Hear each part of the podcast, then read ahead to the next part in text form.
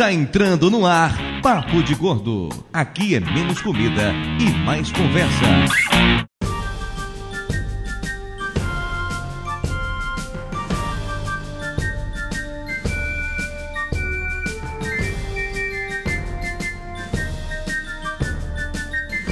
Ouvintes de peso, univos! De Amargosa, aqui é Dudu Salles. Está começando mais um Papo de Gordo ao vivo! Aí, nessa semana maravilhosa que a gente lutou pela liberdade, Carlos Júnior. Carlos Júnior, você tá se sentindo livre hoje, Carlos Júnior?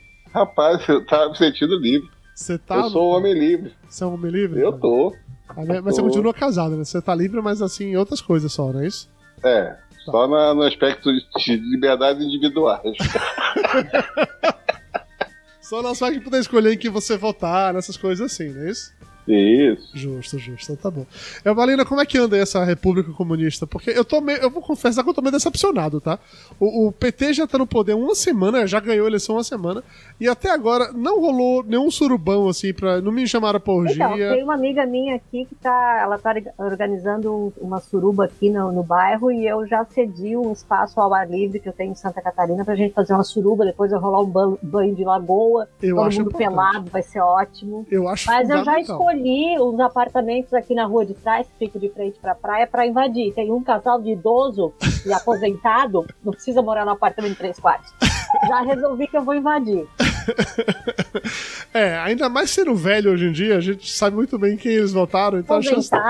Pegando dinheiro do Estado. É, Vamos não. invadir. Justo, justo. Eu não vou julgar você de- jamais por esse tipo de coisa que você tá falando Olha, Eu, eu, eu ouvi dizer que vai ter um vizinho próximo seu aí que vai ter que desocupar uma casa em breve. Você pode Então, já planejar a ocupação. Eu espero que ele venha morar aqui pra sempre, se tranque no condomínio e fique ali um bom tempo curtindo dor de cabeça. Isso eu gostaria muito. É, seria, seria de fato muito bom. Ó, só um ponto aqui, ó. A Fernanda tá dizendo aqui no chat, dizendo assim, em pensar que o Dudu é um bolsominion arrepe- arrependido. Que felicidade de ver ele do lado so, é, certo da força. KKK, viva Elba. Eu quero deixar claro duas coisas, tá? Primeiro, eu nunca fui bolsominion, eu nunca voltei no Bolsonaro. Eu fui, é, como eu, eu fui lavajatista. eu votei no Aécio. Sempre foi muito Eu fui a coxinha, favor do. Eu fui coxinha, exatamente isso. Eu fui coxinha. Eu realmente fui coxinha, muito coxinha. Cancelou. Não votou na última eleição no segundo turno. Votei nulo no segundo turno, porque Ah, eu fazia aquela. Bolsonaro. Eu fazia aquela falsa simetria de que o Lula, que o PT e o Bolsonaro ia ser a mesma coisa. Tudo isso aí, vocês podem me acusar por isso tudo. Agora diz pra mim assim, eu, eu paguei a língua. Diz, Eu paguei diz a língua, eu paguei a língua. Eu só não paguei mais a língua porque eu não votei no Bolsonaro, eu jamais acreditei no Bolsonaro.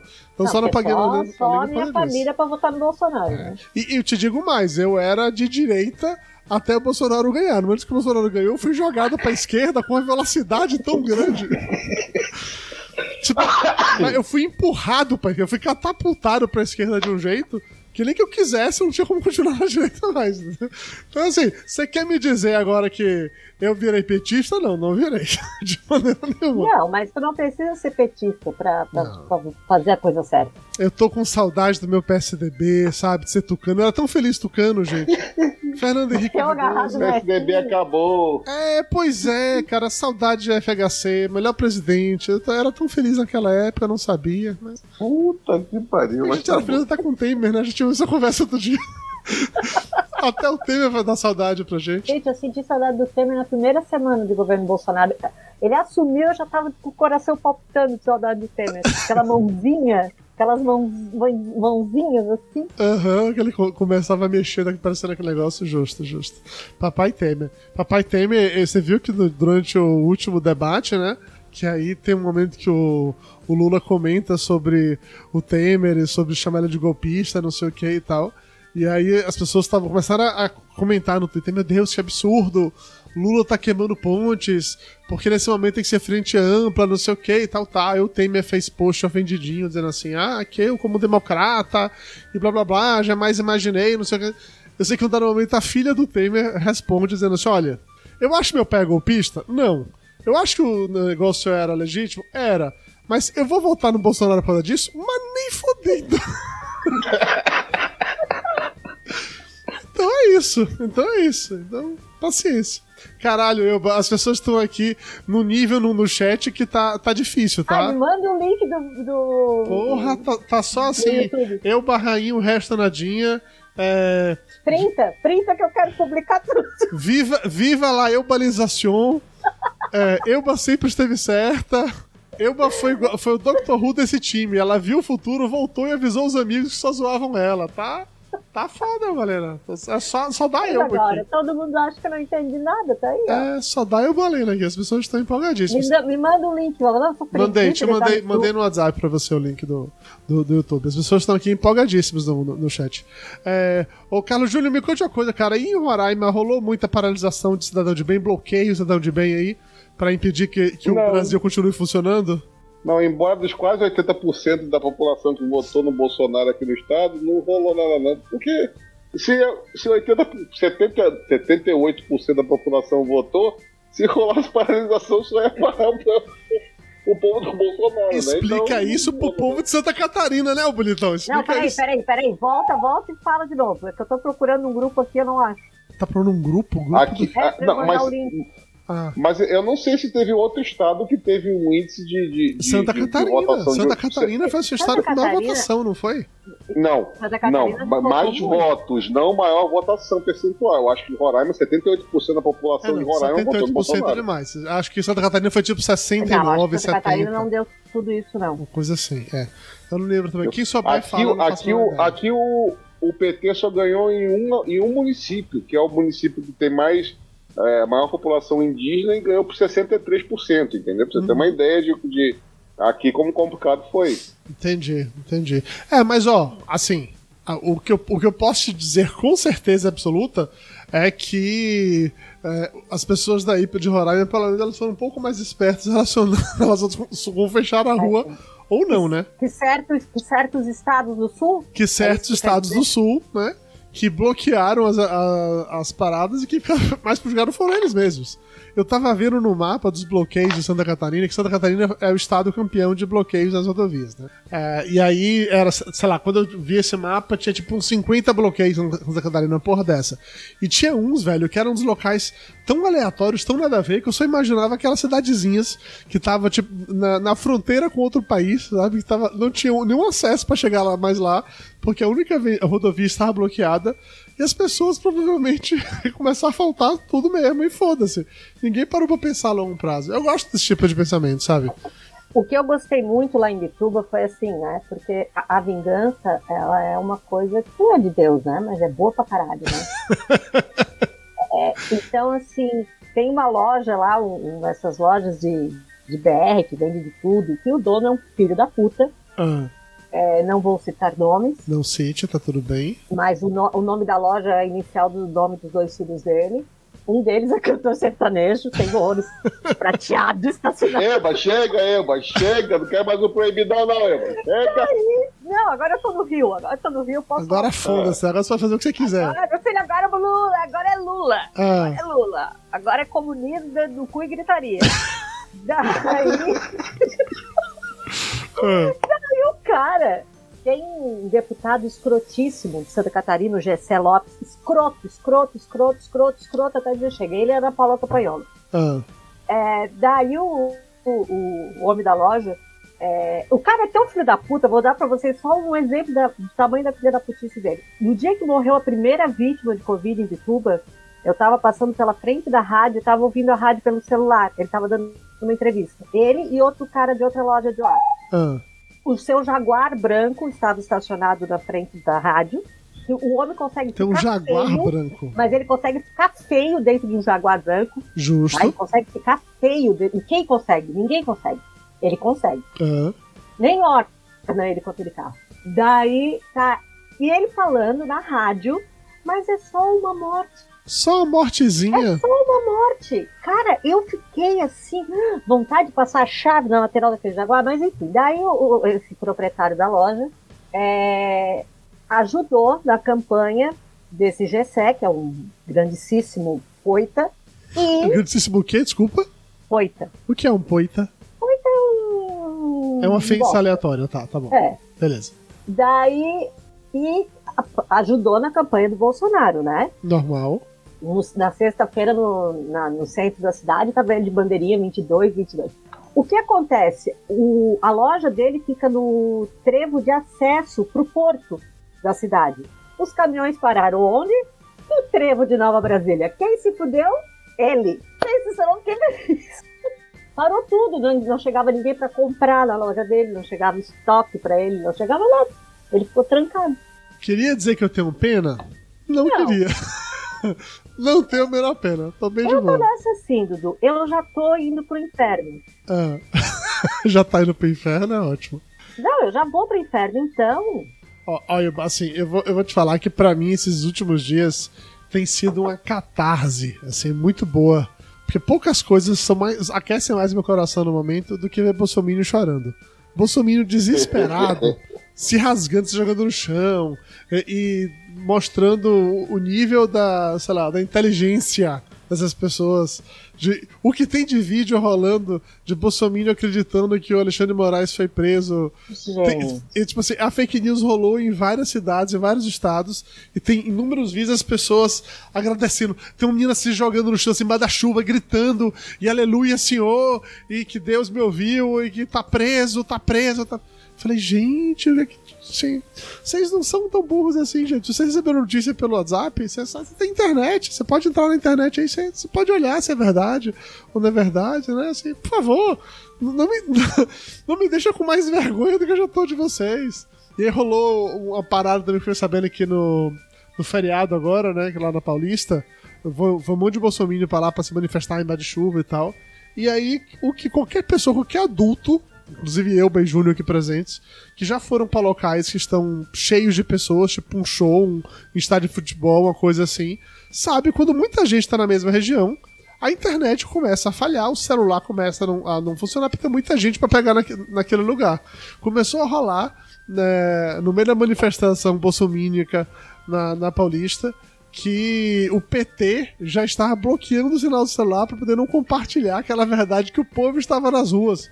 Olha como o celular não funciona. Ai, a culpa é do Lula, é do PT. Gente, vocês são burros. Vocês são apenas burros. É só isso, é só burrice. É mais nada. Não é possível, sabe? Não é possível. Nunca foram no estádio de futebol, nunca Cara, foram no show. Bicho, eu, eu, vendo esse povo, esse povo fazer essa, essas palhaçadas hoje, eu só fico imaginando, você imagina só, se a gente não tivesse passado por uma pandemia, tivesse esse barco desgovernado que foi o Brasil durante esse tempo todo de presidente da República criando atrito com, com internacional com Deus e o mundo. Uhum. É, se a gente não tivesse passado por tudo isso que passou, será que esse desgraçado não tinha ganho o segundo, não é, é, o, o, segundo mandato dele e ficado oito anos? Aí você imagina esse povo. Aqui, aqui fudeu, sabe? Aqui ia ser a, a, a, é, o, o, o, quinto racha de uma vez só, entendeu? Mas fudeu. Eu acho Porque que ele não tá, ganha, tá foda, cara. Você acha que ele não ganharia? Porque assim, foi, foi muito apertado, tá? Foi, pra, pra um cara que fez tanta merda, foi muito apertado. 2 milhões viu... de votos é nada. Tu viu aquele. aquele. Sim, não é nada, mas tu viu aquele. aquela reportagem da não é meu repórter, minha vida. Vida de repórter. meu repórter, minha vida é ótimo. Como é que é o nome Do Caco Barcelos. Isso. Do, do, da compra de volta no interior. Eu vi essa onde? reportagem. Interior de onde? Santa Catarina? Não. Sim. Santa Catarina? E aquilo ali foi. Sim. E aquilo ah. ali foi recorrente em, em vários locais. Então, eu, eu, tenho certeza que isso aconteceu em vários locais. Não estou dizendo que isso não aconteceu, não. Como alguém que mora no interior, Aí eu já vi várias várias eleições em que falava-se de compra de voto naturalmente. As pessoas do interior, as pessoas mais humildes, mais pobres, elas de fato vendem o voto por dinheiro. Então isso não é algo que me surpreendeu ver dali. É, Júnior, tá tudo bem aí, cara? Eita, Júnior tá, tá tendo um DR no meio do negócio. Deixa eu botar Júnior aqui. Não consigo botar junto. Ah, ah pronto, esse mutou. Pronto, esse mutou. É, então, esse tipo de coisa eu já tinha visto várias vezes aqui em Amargold, eu já presenciei inúmeras vezes isso.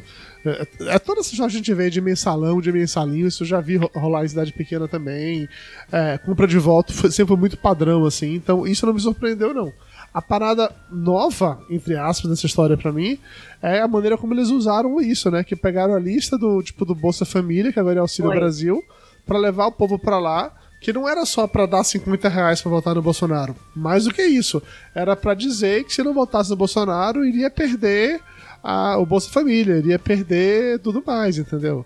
É, e, e, assim, é, é, muito escroto isso. Eu tô com. A, a, minha faxineira, ela é. Ela é evangélica, né? Então eu tô conversado muito com ela sobre, sobre essas coisas, porque quando acabou a eleição, ela veio me perguntar, acho que é, quando começou os babacas lá fazendo intervenção militar, intervenção federal e tal, daí ela veio me perguntar sobre isso, sobre é, o que é que era, o que é que significava isso exatamente, não sei o que e tal. Aí primeiro eu perguntei quantos anos ela tem, ela falou que ela tinha 41 anos, então se ela tem 41 anos, ela certamente estava viva o suficiente na época da ditadura para lembrar que a ditadura existiu. Só que ela não lembra, não tem recordação, porque ela é do interior, morava na roça na época, os pais, sei lá, capinavam, enfim, era totalmente da, da roça.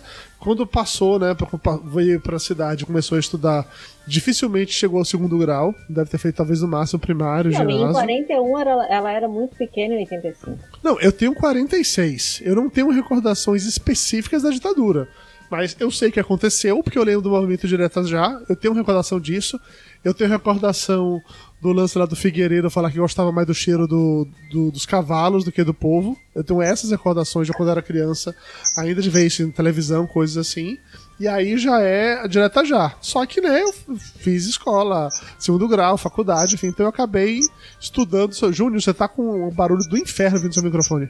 Então eu estudei um monte sobre esse tipo de coisa. E ela não, não fazia nenhuma ideia de nada disso. Ô, Júnior, eu vou te mutar, corno. Pronto. Se mutou sozinho. E daí eu expliquei para ela, falei da ditadura, falei sobre é, as de tortura, falei, puta, contei um monte de coisa para ela e ela ficou horrorizada, assim, chocada mesmo. E falou assim: Mas por que, que, gente, por que, que as pessoas não falam sobre isso? Por que, que ninguém sabe disso? Eu falei, mas as pessoas sabem disso. Não tem como elas não saberem. Elas, elas, podem. Ainda mais. Não vou dizer que todo mundo sabe disso, porque acho que falta realmente um pouco mais de é, talvez de publicidade no sentido amplo assim de comunicação para que essas gerações novas entendam de verdade que foi a ditadura.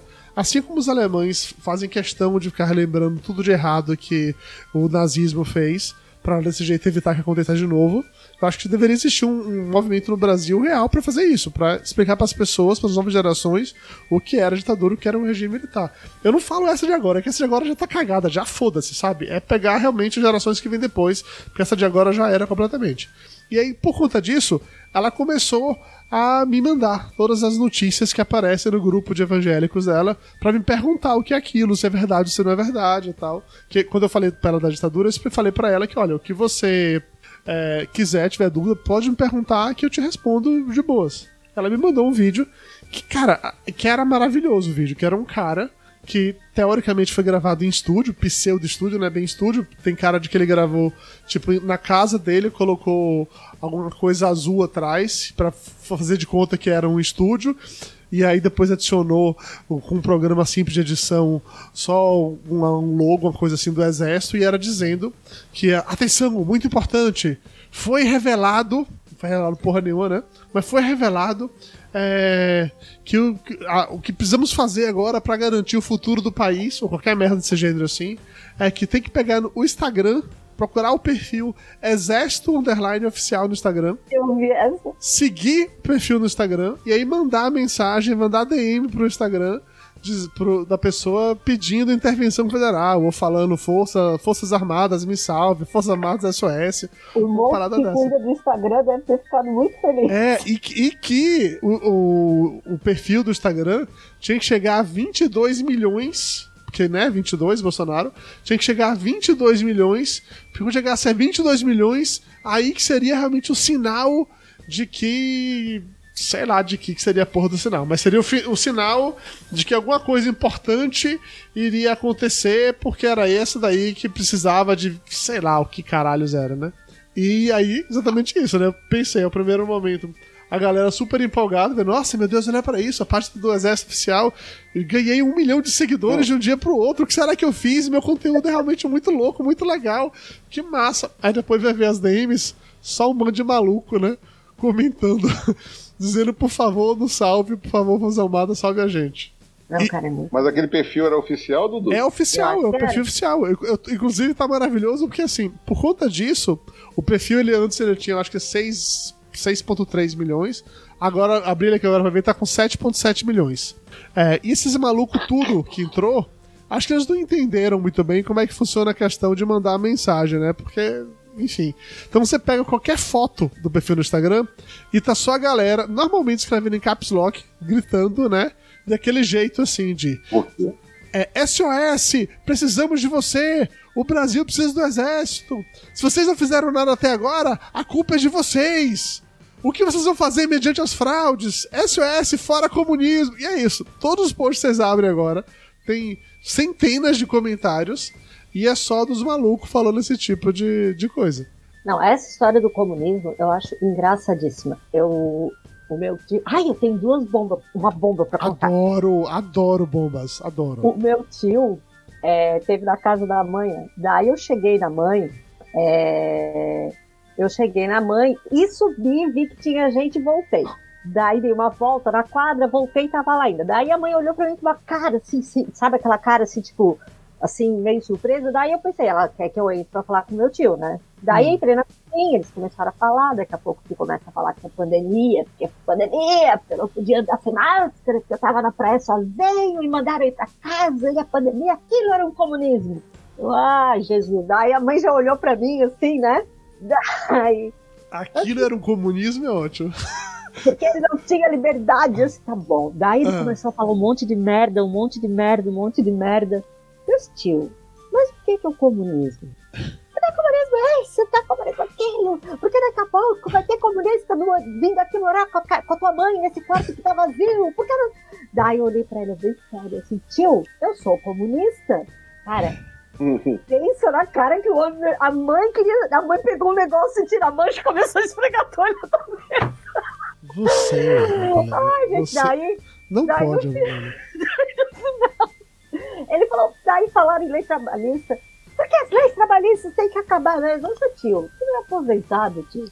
Tu acha que tu é aposentado por quê? Porque não sei o quê. Deixa, ó, tio, eu te amo, mas tá foda de falar contigo, deixa eu fazer as minhas coisas. Daí eu voltei pra dar um beijo nele. Tu tens que nem os pensadores. Faz, tio. O Constantino deu, dei aquela travada. Consta- Pensadores, Constantino. Não, daí eu dei que aquela travada pariu, velho. Constantino. Daí ele veio e falou assim: vou explicar pra ela quem é o Constantino. Eu disse, ô Rodrigo, ô tio, tá louco. Daqui a pouco Rodriguinho, mandar o meu lado Rodriguinho, ô. Rodriguinho, eu conheço demais. Oxi. Daí eu- Ali daí faz, eu- ficava fazendo meinha com os colegas quando era criança, eu lembro. Eu assim, daqui a pouco tu vai me mandar eu ler o lado do catálogo. Mas tem que ler! Puta que pariu! Mas a cara da minha mãe era uma coisa impagável, porque a, a minha mãe, pela religião dela, ela tem que se manter imparcial, né? Ah, Ela tem que ficar neutra. Eles não. é, porra, é religiosa ou é jornalista? Eu não entendi. É religiosa. É religião suíça, é isso? É, ela tem que ser neutra. é. Ela tem que ser neutra, ela não, não se mete em política e tal, né? Ah, Mas ela, ela tem, assim, a, a- Eu fiquei um mês lá, né? Um mês durante a campanha eu tava lá. Então, nessa minha empolgação, né? É, daí ela ficou muito nervosa. Mas a cara que a minha mãe fez, cara, foi lá. E daí, né, a, a bomba. Tenho eu, vou até beber pra focar melhor. Tenho eu um primo que mora desde pequeno nos Estados Unidos, é americano de papel, se acha pica das galáxias. americano de papel? Ah, tá, É, entendi. Sim, só tem, tem green card, tá. Daí, o meu outro primo, nós temos um grupo, manda uma, uma mensagem pra gente assim: qual a probabilidade de ter dois com esse mesmo nome em Bituba? Daí eu olhei, hum, hum, né? Uma família que só tem uma família com aquele sobrenome na cidade, a cidade é um ovo. Nenhuma. Uhum. Daí ele assim, agora olha isso. Daí ele manda um link do portal da transparência, eu acho. O filho da puta recebeu sete parcelas do auxílio emergencial. Ele mora nos Estados Unidos. Ele tem green card nos Estados Unidos, ganha em dólar e recebeu. sete parcelas do auxílio emergencial.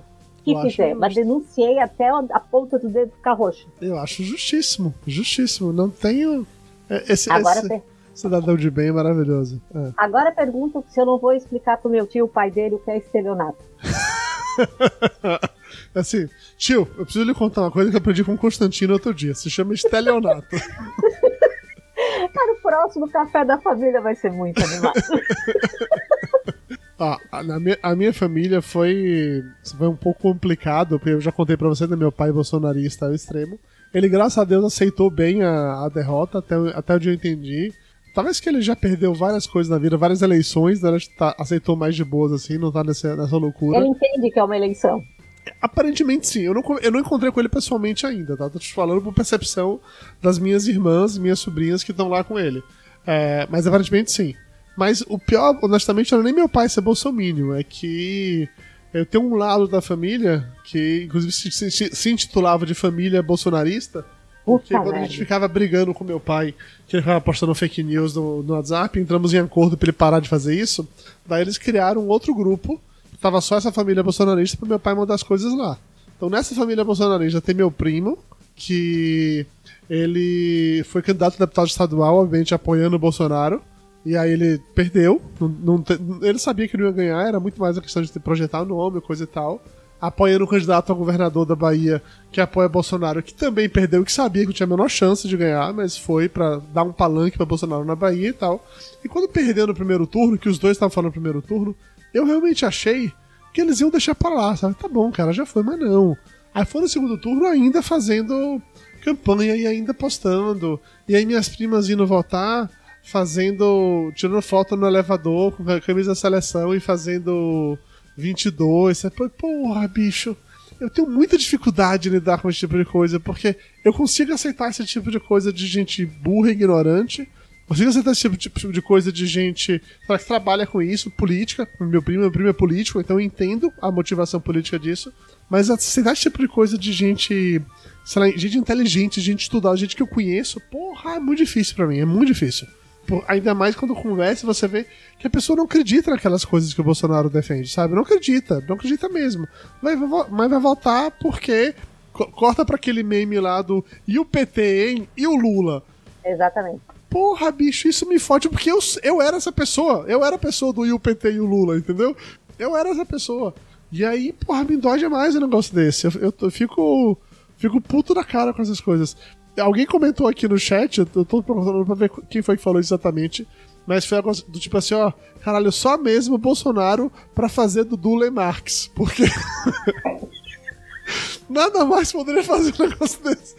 E é por aí, é mais ou menos por aí, não vou nem discordar dessa, dessa Olha, afirmação, não. Mas, mas, deixa eu falar uma coisa, foi uma operação de resgate muito demorada, entendeu? A gente perdeu amigos no processo. Perdemos tem amigos ainda amigos. que não saíram de lá.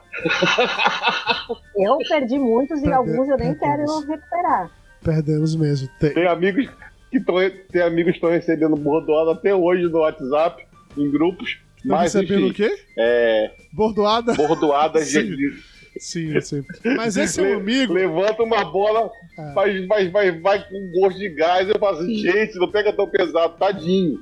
Mas é, Esse mas é velho, mas que acreditava no novo. É, é, outro, é, outro, é outra história, é. né? Aí é, é, mais difícil, né? Realmente acreditava em todas as possibilidades ou não de ser novo na política, mas enfim.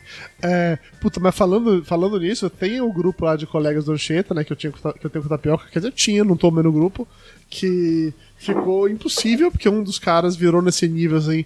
Que eu não duvido que deve ter um vídeo dele marchando com a camisa de seleção na frente de alguma parada dessa do exército, porque ele tava nesse nível de loucura mesmo.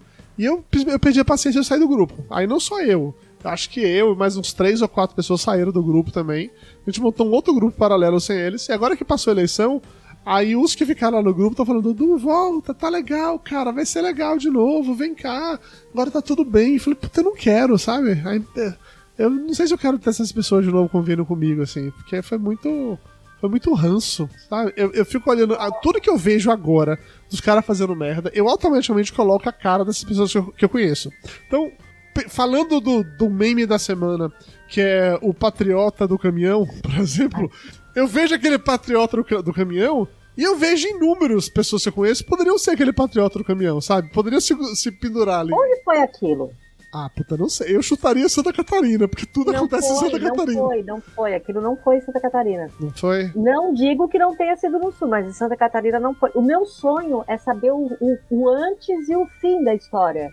Onde aconteceu o. Eu, eu, queria saber quantos quilômetros ele conseguiu andar pendurado. É isso, isso eu queria saber. Deixou, se o cara deixou no acostamento, parou num posto de gasolina. É, as zoeiras que rolaram é que As zoeiras que tinham rolado é que tinha sido. É, que o cara pedi, ficou com vergonha depois, eu não sei o que lá. Então, ah, achei uma matéria aqui. É, o cara. Caruaru, Pernambuco. Ah. Pernambuco. Ah, tinha que ser. Tinha que ser no Nordeste, agora acredito. O motorista agora acredito. Agora acredito de verdade. Ah, aqui, ó. ó. Vou ler a matéria do Correio Brasiliense, hein? Momento que o bolsonarista, ficou pendurado em um caminhão durante as manifestações de terror golpista em Caruaru, Pernambuco, viralizou nas redes sociais. O fato inusitado ocorreu após o motorista furar o bloqueio de uma rodovia feito por apoiadores do presidente Bolsonaro. O homem, que eu não vou falar o nome, falou brevemente ao portal G1 e reclamou que foi muito exposto na internet. Jura? O G1 tentou contato com ele pelo telefone e uma rápida ligação, o bolsonarista negou dar entrevista porque disse que já foi muito exposto. É, ao tentar impedir a passagem do caminhão, ficou pendurado no para-brisa e foi levado por quilômetros. Aí, vou parar ali pra você descer, você desce e tal, tal, assunto se tornou um dos memes.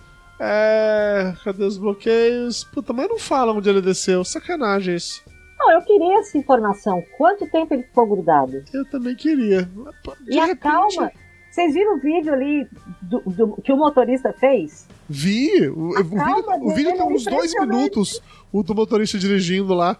E, e, você vê que o cara tá. Isso ele tá super de boa. Aí o motorista começa a descer-lhe o pé. O motorista acelera. Você vê ele, ele ultrapassando um carro pequeno aqui do lado. Falei, caralho, que ele tava no mínimo uns 80 km por hora. No mínimo. Foi. Aí o cara deve ter ficado Mas, tenso. Cara, mas assim, olha só, a situação: homem versus uma Scania. Entendeu? Por que, Jesus? Também não sei porquê, cara. Também não sei Gente, é, é uma. É... Eu não sei o que deram as pessoas. Estupidez, só posso dizer isso. Totalmente estupidez. Não, isso aí foi foda. Mas que foi maravilhoso. Os memes foi. Foi demais. Tem uma série de memes em cima disso que tá cada dia mais, legal.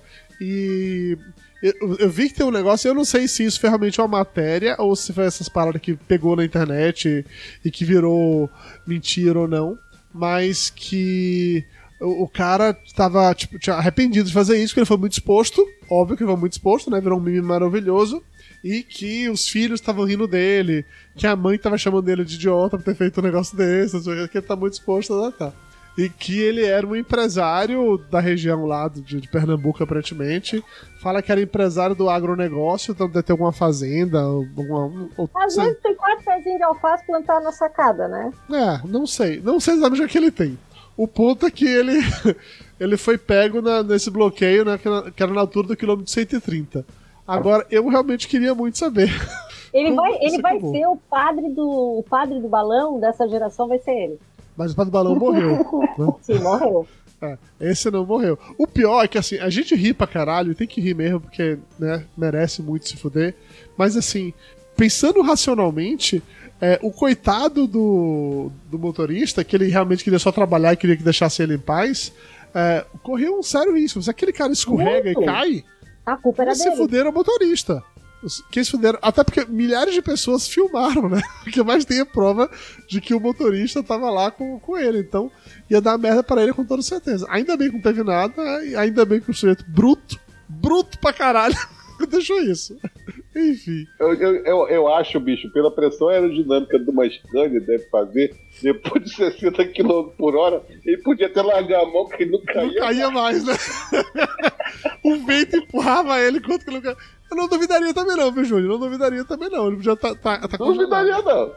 Cara, isso gerou uma sucessão de memes. Tem um, um monte de meme. Inclusive, hoje eu postei tanto no Instagram, nos stories, como no Twitter. Eu fiz uma thread com todos os memes que eu achei disso, eh, de, de imagem e tal. Não coloquei vídeo, porque eu não quero correr o risco de ser acusado de estar expondo a pobre figura do, do, do patriota do caminhão.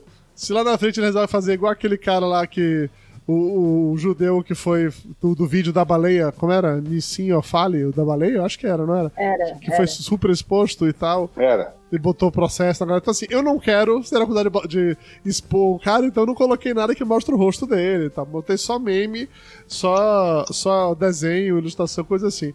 Mas, cara, a galera da internet é tão maravilhosamente divertida.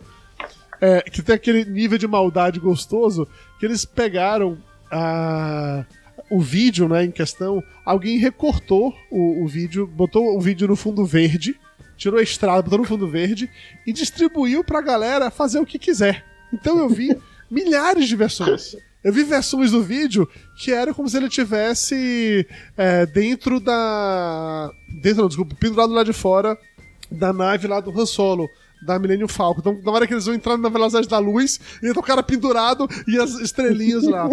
Vi outro que ele tava na X-Wing do Luke. Então, o Luke tá lá atacando a Estrela da Morte e tá ele lá pendurado. Tem outro que é daquele desenho do pica-pau, que o cara, o, os barril desce, né, no, na, na cachoeira, uhum. faz. Então eu vi outro. Eu vi outro que era do Enduro, do, daquele game antigo Enduro, com direito a musiquinha. Então, cara, a galera aloprou maravilhosamente, bicho. É muito bom, é muito bom. Eu adoro a internet, eu adoro a internet. O, o Biqueri tá comentando aqui no chat que ele tem certeza que nas próximas eleições a gente vai ter um candidato chamado o Patriota do Caminhão. eu não duvidaria. Olha, é bom anotar isso que vai ter. É, e eu adoraria, inclusive, Biqueri, ver a propaganda política desse cara que vai ser ele abraçado no caminhão, a câmera filmando por dentro, ele dizendo assim: Eu sou o patriota do caminhão. Eu estou aqui para defender você, brasileiro, do comunismo. Ai, Nem gente. que para isso eu precise segurar uma carreta na unha. Ai, gente. Rapaz, ele, ele tá perdendo um, um, ótimo momento dele patentear o patriota do caminhão, o bolsonarista do caminhão, tanto faz, e criar uma linha de bonecos de botar no carro, entendeu? E vender pré-ordem. Eu vou pra comprar tudo pra botar no carro. Num grupo que eu participo, já teve gente perguntando se alguém fazia. Fazia o patriota no caminhão, pendurado? Esse bonequinho pra pendurar no carro. Porque a minha ideia, sabe, sabe do aquele boneco antigo que você puxava a perna e o braço ele esticava? Sei, ah, sei, Se fizesse um sei. boneco desse tipo de borracha, amarra em qualquer carro, fica. Ia ser legal. Ia ser legal.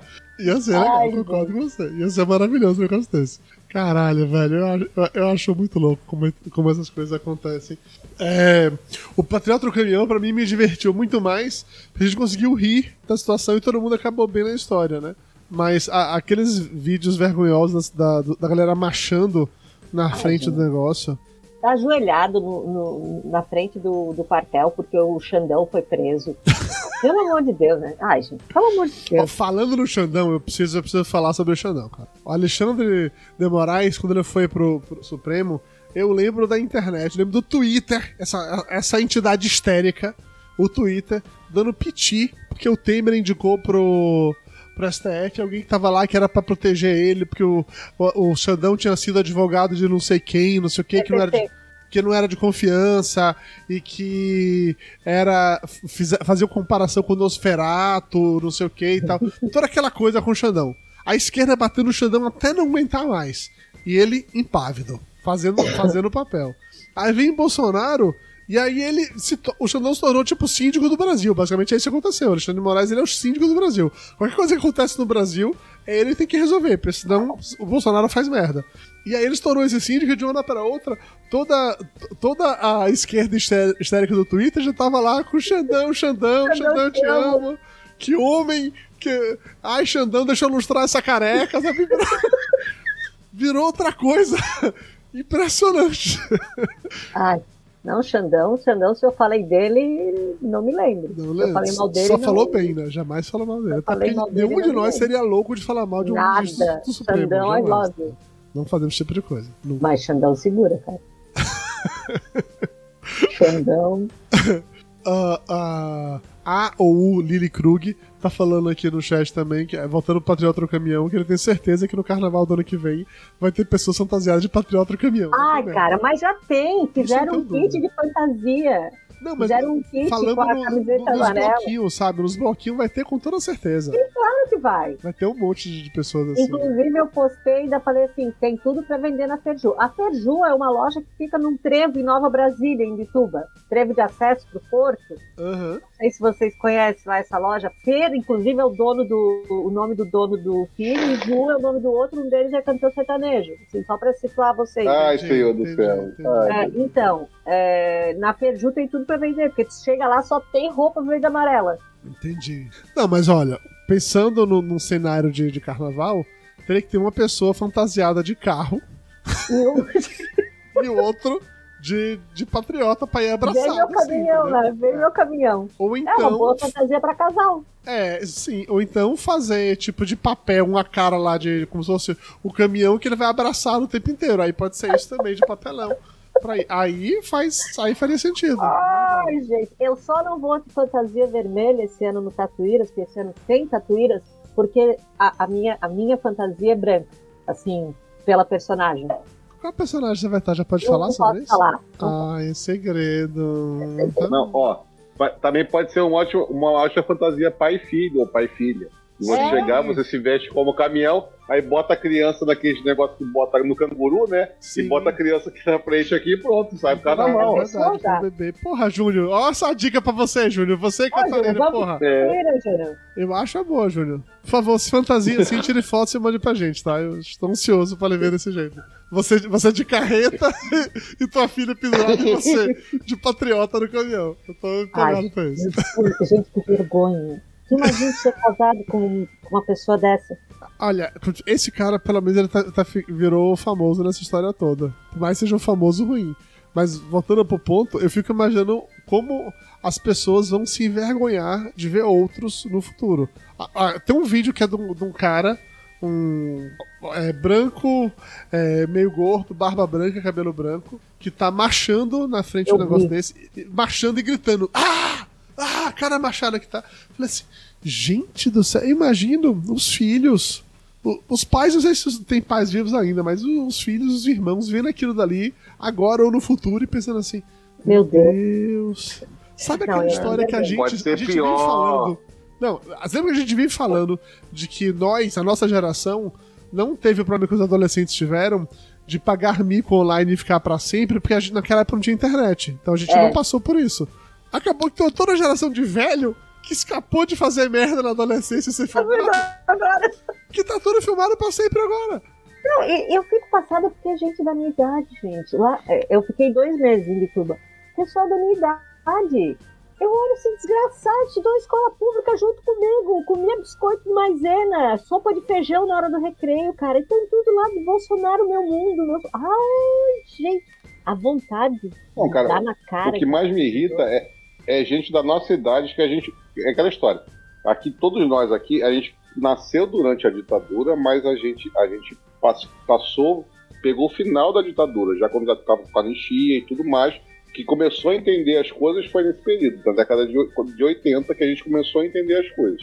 É, mas a gente pegou professor, entendeu? Seja no colégio ou na negócio, passou pe- pelo perrengue da ditadura mesmo, pela problemática toda que aconteceu. E, e a gente escutou as histórias, a gente escutou o que- aconteceu durante o caminho, entendeu? E, e- essa turma a, a chegar e falar que, que a ditadura foi, foi legal, que é complicado demais. Mas assim, Júnior, ó, o- tu morava aqui, aqui no Rio, né? Então, assim, o único Isso. o único que cresceu na ditadura na- numa cidade grande foi tu. Eu tava em Bituba, no, no litoral sul de Santa Catarina. Então, assim, eu às vezes converso com meus pais, eles dizem que eles não sabiam, eles não sentiam nada. Uhum. Né? Eles tinham um grupo de amigos, todos da mesma idade, da- a, a vida deles era festa, trabalhar, então eles não, não sentiam nada. Tinha um grupo de comunistas na cidade, um pessoal mais velho, que era o grupo dos 11 e tal. É, mas assim, eles não, não tinham. a- Meus pais não sentiam nada. Por outro lado, é uma cidade portuária com um sindicato muito forte.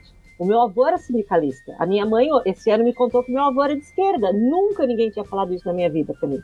É, que ele morreu quando a minha mãe tinha 10 anos, né? Então, assim, é uma cidade muito esquisita.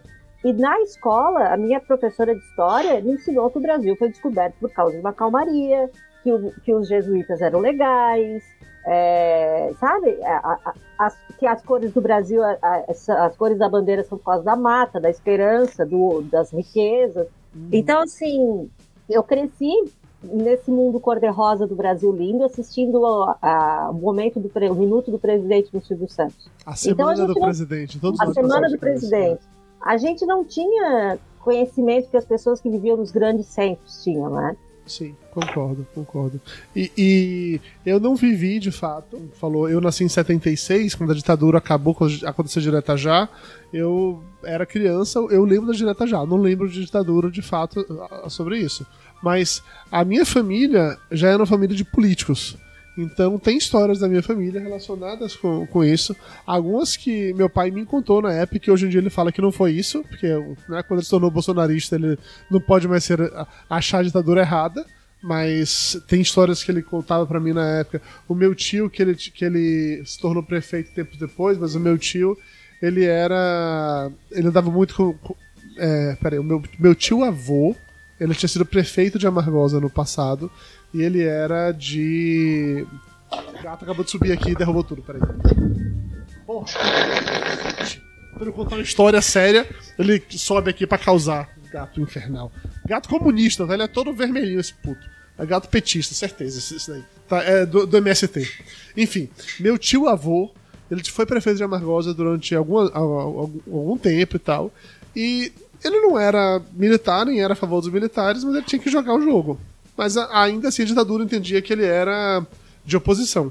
E aí rolou um dado momento, meu pai era motorista desse meu tio, meu pai foi levar ele em Salvador, porque quando chegou em Salvador que ele fazer umas reuniões ou coisa assim, chegando lá em Salvador, ele foi convocado para ir pro quartel lá, que o major queria conversar com ele. Então meu pai levou esse meu tio avô até o quartel, né, chegou lá, aí os soldados falaram para meu pai que era para deixar esse meu tio avô lá, que depois eles levariam ele em casa, que era para meu pai ir embora. Meu pai foi embora, foi pro apartamento lá pra ficar esperando esse meu tio voltar. Ele ficou com o carro. Estacionou o carro na garagem, ficou um tempão, ficou tipo assim, 3, 4 horas e nada de trazerem é, meu tio de volta. Aí meu pai tava na porta de casa, já era noite, quando veio um carro do exército para poder trazer é, meu tio avô. É, e aí ele conta, e aí a história. É nesse momento que as histórias mudam a versão, tá? Vou contar a primeira versão que ele me contou quando eu era adolescente, e depois eu conto que, como ele mudou essa história para a maneira como ele fala hoje. Mas a maneira que ele me contava como era adolescente. Que aí é, o carro vem de lá em direção, era uma rua grande, então ele viu na hora que o Jeep estava chegando, ele viu que o carro parecia estar tá andando mais devagar que o normal. Tipo, você não tava. Como se você andava e parava um pouquinho. O que de repente podia ser só procurando qual era o prédio que tinha que deixar, não era necessariamente algo muito excepcional. Mas que o carro ele parou do outro lado da rua em vez de entrar na, na frente do prédio, que tinha um lugar, como todo mundo fazia, mas também, de repente, nada demais, porque afinal de contas, se o cara nunca foi lá, ele podia não saber disso, parou do outro lado da rua. E aí, esse meu tio avô, ele desce do carro para poder atravessar a rua, e aí a rua, que até então tava vazia, sem nenhum tipo de movimento, na hora que meu tio avô desce e tá atravessando a rua, vê um carro preto em alta velocidade, atropela meu tio avô e foge, some no mundo, desaparece. Meu tio avô morre nesse atropelamento. É, é, o, o, a pessoa em questão é, oficialmente né, não foi pega naquele dia. Nos dias seguintes veio conversa, de, nos dias seguintes né, vieram conversa de que ele tinha sido tipo, eliminado ou apagado pela ditadura porque ele era de oposição. Essa era a versão que eu conheci quando eu era adolescente. A versão que meu pai me conta hoje, quando eu fui perguntar para ele sobre isso, é de que foi um bêbado que atropelou. Que no mesmo dia pegaram o bêbado, que o bêbado que tava lá que atropelou. E o que aconteceu com esse bêbado? O que aconteceu com ele? Prendeu, não prendeu? Não, não sei, não lembro, não sei o que, faz muito tempo, tal, tal, tal, tal, tal. Então, talvez porque eu cresci com esse tipo de história acontecendo muito perto de mim, então eu prestava de fato atenção nessas coisas. Eu, eu lembro daquela conversa quando acabou a censura, sabe? Tipo, podia passar qualquer coisa na televisão, eu assistia a televisão, então eu lembro muito bem disso. Mas eu não, não fui cerceado de maneira nenhuma na liberdade de nada quando eu era criança. Mas eu lembro só de coisas aleatórias, do tipo, de ter muito medo quando a polícia parava a gente na estrada é, por, o que é que poderia acontecer, o que é que poderia achar ou não achar no carro. Até que meu pai sempre andou armado no carro naquela época, ele sempre tinha arma no carro e tinha um problema. Então, esse tipo de coisa tinha medo. Mas no interior como um todo, não acontecia isso. Eu acho que as pessoas já estavam acostumadas com isso, né? E daí a gente não tinha notícias também. Sim, a televisão não podia falar, é. né? É. O jornal não falava. Rapaz, eu, pode ser também que é muito minha bolha também, né? Porque, por exemplo, quando eu tava, quando eu morava no Rio aí quando eu era criança, antes da Direta Já, no ano da Direta Já, na escola mesmo. Primeiro foi uma coisa toda é, de chegar e, e, ser um momento cívico, um momento grandioso, tanto que é, eu me lembro que é, a, a escola é, não tinha, não teve aula no dia da, da, da, Constituição e eu assistindo toda tudo pela televisão, entendeu? Acompanhando tudo aquilo. Me lembro como se fosse hoje ainda a bandeirona no gramado e frente ao Planalto, é aquele negócio todo, e eu ficando super feliz com isso. Uhum. Tipo, final de Copa do Mundo, entendeu? Sim. Eu me lembro da. Né, nesse ano, que, né, que é, no começo do ano, a professora tinha passado pra gente a, pra ler a Revolução dos Bichos. Revolução dos Bichos. Comunista, Tava com 8, 9 anos. Comunista. Entendeu? Super comunista. E olha que. E olha que era uma escola, uma, é, é uma escola tecnicamente religiosa que a gente cantava to, toda segunda-feira, ou era quarta-feira, não lembro qual dia que era, tinha que cantar o hino nacional e o hino da bandeira, entendeu? E, e perfilado em, informação, entendeu? Vocês não tinham oração é... à bandeira? Oração. Não, só cantava o hino e a, o hino da bandeira e, e, a, e o hino a, da, da, o hino do Brasil. Eu tenho rapidinho. certeza que essa oração foi inventada na minha escola, só pra gente eu ficar no sol. Eu nunca vi oração essa da bandeira. Mas isso de ter hino nacional e hino da bandeira, isso tinha também toda semana. A gente, na época Sim, da ditadura era obrigatório a... nas escolas. E ainda tem essa lei, Sim. eu acho que foi do Haddad. Tinha educação moral e cívica, que é a matéria também que era pra você aprender esse tipo de coisa e tal. Então tinha. O. Cadê? O, alguém comentou aqui no chat quem foi? Foi o Marlon, foi o Carlos, foi o Anderson. Alguém comentou aqui, eu já não lembro quem. Dizendo que ele acha que a ditadura é muito pouco abordada na escola, nas, nas aulas. Eu Ela não, não é abordada. Eu não sei como é que é hoje, de verdade eu não sei. Eu não, não tenho recordação. Quando eu estudei, de fato, o meu lembro do meu livro de história, que era isso no, no, no ginásio, né? Que era, sei lá, três parágrafos resumindo de maneira muito Sim, e, e era a revolução. O que, que era, exatamente. Aí, quando eu tava no terceiro ano, eu tive um professor Jesus, de história. sério? No, no, livro que eu lembro de ginásio era isso, Júnior. Não tinha essa parada de falar de, de golpe militar, é Revolução de 64 e. Rapaz, meu, eu estudei os livros de história diferente de vocês, então, porque. Eu estudei foi, livro. Meu livro eu, sempre foi um golpe militar. Não, eu estudei livro do MEC, eu estudava escola pública, livro do MEC, nunca se falou em Revolução. É, eu acho que demorou um pouco para os livros. É é, educacionais, digamos assim, os livros normais mudarem pro Brasil inteiro. Quando eu fiz ginásio ainda, ainda era isso daí. Era desse jeito. Só que não era passando pano do tipo para combater o comunismo. Era do tipo assim, com o argumento de que era para tal coisa, deu-se o golpe. Era nessa, nessa pegada, não era passando pano, não. Mas era mega resumido, não mudava nada. Aí quando eu tava no terceiro ano, que eu tinha um professor de história, é, Renato, muito bom professor de história. Eu, eu, eu, me apaixonei por história por causa daquele cara, porque ele tinha um jeito que ele não ensinava a história, ele contava a história para você. Então ele ia pegar um tema, uma história para te falar, um assunto da matéria e tal. Ele contava como se fosse realmente contando para um amigo sobre algo que aconteceu. E aí era muito legal. Ele tinha tipo um storytelling foda, assim. Eu, eu era aficionado nas aulas dele, anotava tudo, tirei nota muito boa em história. E aí foi na, no, no meu terceiro ano com esse cara como professor que eu fui finalmente saber realmente mais sobre a ditadura, de entender umas coisas que eu não sabia até então, que para mim era só uma coisa avulsa aleatória. Eu fui entender um pouco mais ali. Mas de saber de verdade coisas que eu sei hoje em dia, já foi depois de adulto, cara. Aí já foi na faculdade, foi com outras pessoas, foi pesquisando e tal. Não era algo da minha bolha normalmente, não. É porque eu não sei também, porque aquela história, né? Como o Rio também foi palco de muita coisa é, que aconteceu, isso, né? De, das coisas todas, até mesmo porque durante a, ainda ali estava ali naquela história de transição para Brasília, Parará, Pará, Pão Duro. Então teve a. a, a puta, aprendi no primeiro grau ainda, na oitava série ainda, parte da, da, dos estudantes, da revolta estudantil que teve lá, que foi massacrada pelo, pela, pelo exército o, o, o pessoal da, das universidades, tudo, tudo escondido dentro do, dos prédios da universidade, lutando. Isso aí foi, foi coisa de primeiro e segundo grau que eu aprendi, entendeu? No, é, é foi bem tão.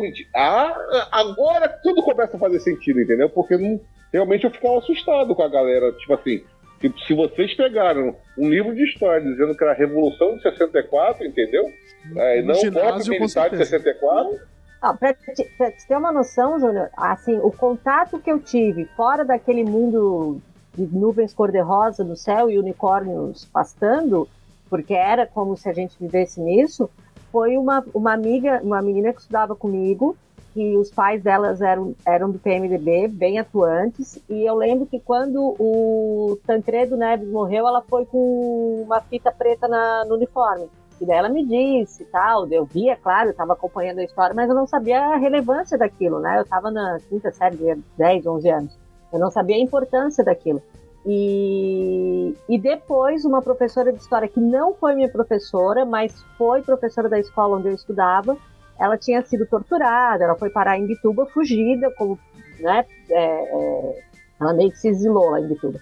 E sofreu horrores, quase morreu. Então, assim, quando a gente começou a conhecer a história dela, era, ela era cliente da minha mãe. Então, quando a gente, eu comecei a conversar mais com ela e comecei a, a ouvir a história dela, que daí eu, sabe, pensei, porra, né, não, não é isso, né? Mas, assim, tanto que a minha cidade é uma cidade, bom, Dudu é cidade pequena, sabe como é. é, é fica naquelas famílias e, e eles só vão alternando o poder entre eles. E o meu pai era filiado do PFL. Ah, o presidente do PFL me ligou uma vez, eu era bem novinha. Ah, porque a gente queria te convidar para o PFL jovem. Vem sair no PFL jovem. É, e eu nunca, eu nunca consegui entender o porquê que eu não me encaixava naquilo, sabe? Eu não consegui entender o porquê. Daí quando eu fui fazer o, estudar em Florianópolis, comecei a conversar com gente diferente, fui para faculdade, né? Comecei a, a namorar o meu marido, daí conheci a, a irmã dele, as amigas tal, que eu, elas são da área da assistência social, então assim, tudo ficou muito ah. claro na minha cabeça, né? Daí foi, foi aí que você conheceu as árvores de Natal. Foi aí. Não, as árvores de Natal já é uma coisa antiga. Ah, eu nem fumo, eu nem sei tragar. Olha o que vocês fazem quando eu. eu não sei nem tragar, eu me engasgo, fico tossindo. Sem comentários. É, alguém comentou aqui no Mas chat, a Karina de Souza comentou aqui sobre a novela Éramos Seis no chat, e eu lembrei que, é, é falando de novela, coisa assim, eu acho que a minha primeira contato direto pra entender mais ditadura foi com aquela série da Globo, o Anos Rebeldes. Ai, aquilo foi muito Anos bom. Rebeldes. Que aquilo dali ah, já, já era, né? Já estávamos na, na democracia ampla, já era irrestrita, já não tinha mais censura e tal. E aí a Globo fez aquela parada e eu lembro disso. Eu lembro de, da Cláudia Abreu, que fazia parte da, da parada. Eu lembro de ter preso. Eu lembro de coisa de tortura. Eu lembro daquela parada. Acho que ali foi meu primeiro contato então, para entender horrores, assim, da, da... Isso aí foi antes de você entrar no segundo grau, Dudu. Isso aí foi grau, sim, Mas eu falei que no segundo grau eu sabia. É. Eu não sabia no ginásio e no primário. Segundo não, mas é... eu acho que eu tinha uns 14, 13 anos. Eu li um livro de um padre, que é Brasil Nunca Mais. Ah aquilo ali foi, eu acho que foi o meu, a minha virada. Assim que eu vi assim que, que não era o que, que contavam para mim. Aquele livro eu fiquei, cara, eu fiquei desesperada, desesperada lendo aquele livro. Ah, ah, Júlio, eu tô vendo aqui agora. Anos Rebeldes passou em 92, eu tinha 16 anos. O que eu tô falando para você do, do livro de falar de revolução era por quinta série, sabe? Eu tinha 10, 11 anos. Ah, tá. Eu não sabia. Não, mas quinta série do... a gente não tem nem história no colégio, era Estudos sociais? Não, não, quinta série tinha história. Estudos sociais até a quarta. Quando chega na quinta, na sexta, já entrava história e geografia. É. História, geografia, e educação moral e cívica. É, exatamente isso. É, e aí, com 16 anos, foi exatamente no ano que fui embora para Salvador. Foi no ano que eu tive é, a esse professor de história, eu comentei com vocês, que é, Renato tá fazendo meu segundo e meu terceiro ano e tal. Aí faz sentido. Foi por isso que eu associei tanto com ele, com ele porque foi no mesmo ano que aconteceu essa, essa, essa pegada. Porque, ó, de fato, pelo menos para mim, eu não tinha muitas coisas de contato naquela época, eu poderia ver. Mas Júnior tocou num ponto muito importante, né? No Rio de Janeiro, o grande centro, muita coisa aconteceu. Tinha sido a sede do governo durante muito tempo. Era uma outra pegada, realmente. Outra pegada. É, agora, aqui, a Adiomar Almeida perguntou aqui no chat: como é que será nos livros de história o título desses anos que a gente está vivendo agora? Meu Deus, eu tenho muita curiosidade de entender como é que a história vai retratar esse período que a gente está vivendo agora, de pandemia e de Bolsonaro e tudo mais. Eu tenho, eu tenho pena dos professores de história.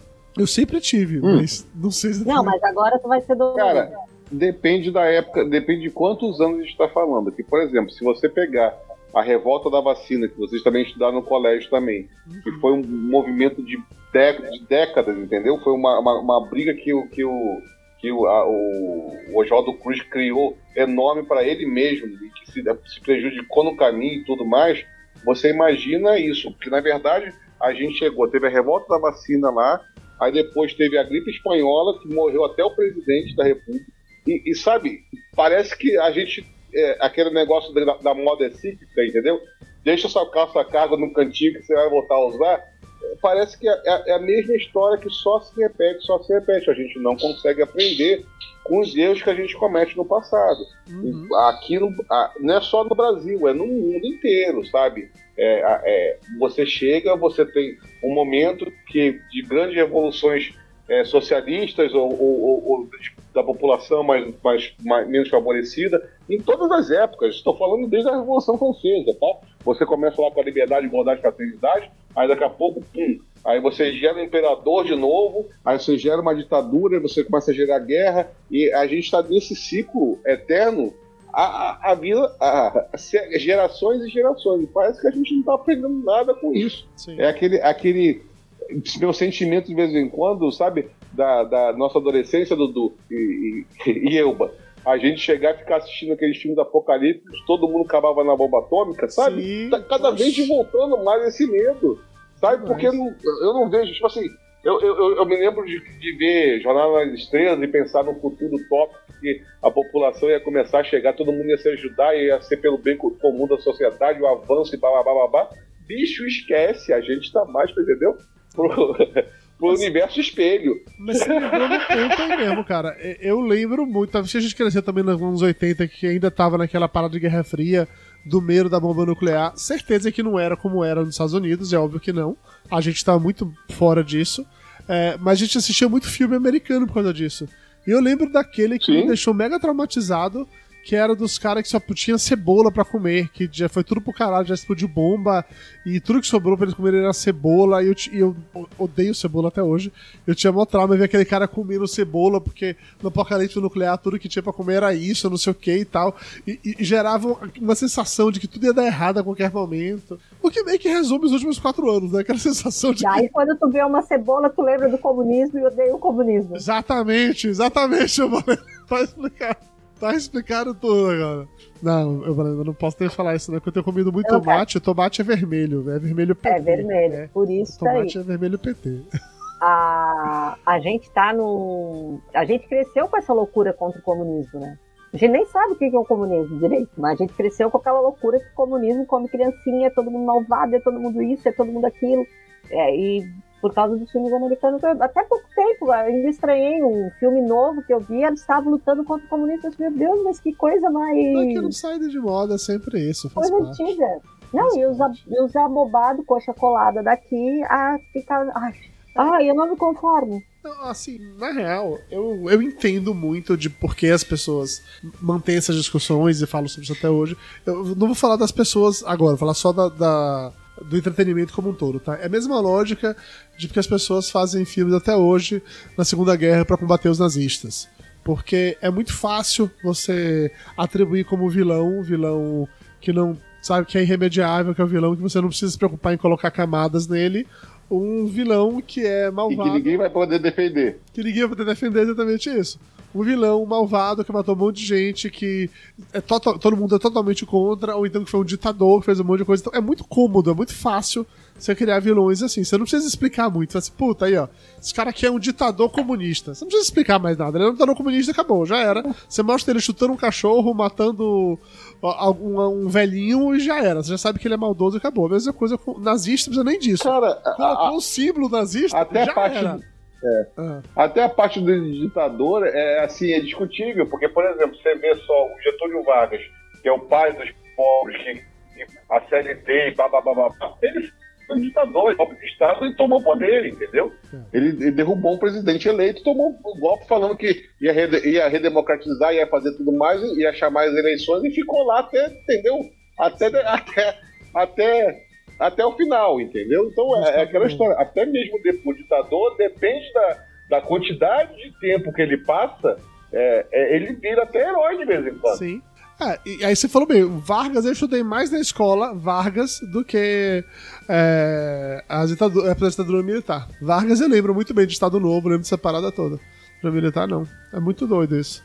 É, mas sobre hoje, sobre esse, esse inimigo invisível, eu tava comentando, ainda voltando àquela história da, eh, da minha faxineira que é, que é evangélica e ficar me dando as coisas do grupo evangélico pra me perguntar, que eu já tinha percebido algumas coisas assim, o que aconteceu nessa última semana, mas é muito claro que a galera que tá manipulando essas pessoas, que tem muita gente que você vê Que vai aquela categoria de ignorante, mas ignorante no sentido que não tem o conhecimento mesmo. Não são coniventes, sabe? São apenas ignorantes que elas não sabem exatamente o que está, está acontecendo.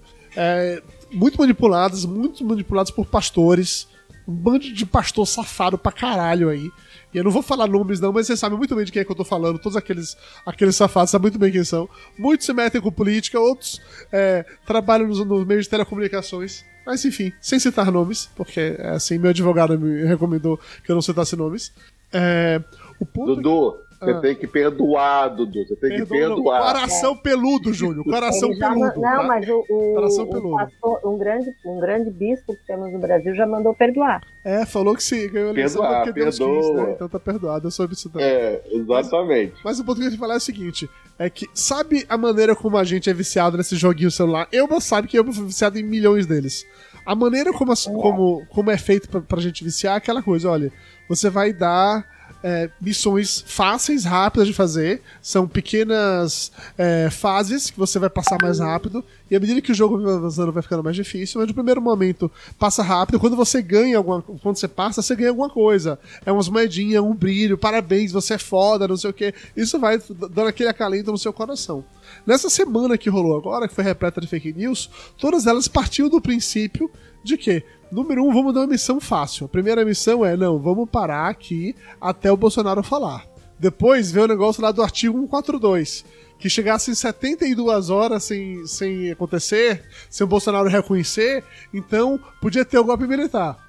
Aí, obviamente, nada disso aconteceu. Pra, pra dar estrelinhas de amor no meio do caminho, soltava uns Bolsonaro, ó, Xandão tá preso, ou não sei o que lá, a galera gritava enlouquecida. Depois veio essa parada daí de. Tinha que juntar não sei quantas milhões de assinaturas.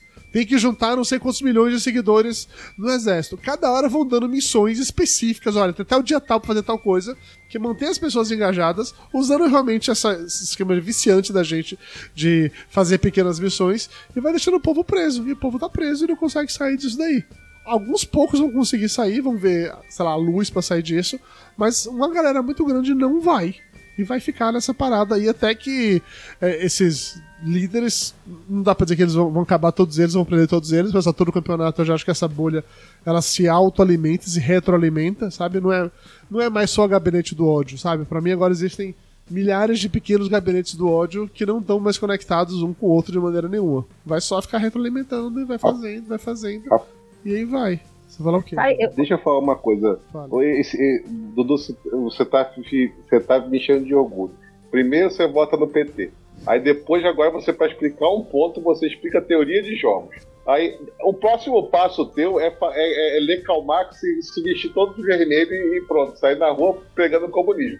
Largar a bolsa de valores, largar tudo e falar assim, não, Invadi- eu venho invadiu perder sociedade. Ó, Júnior, É. eu queria muito te dizer que eu tô nessa fase, mas eu não tô.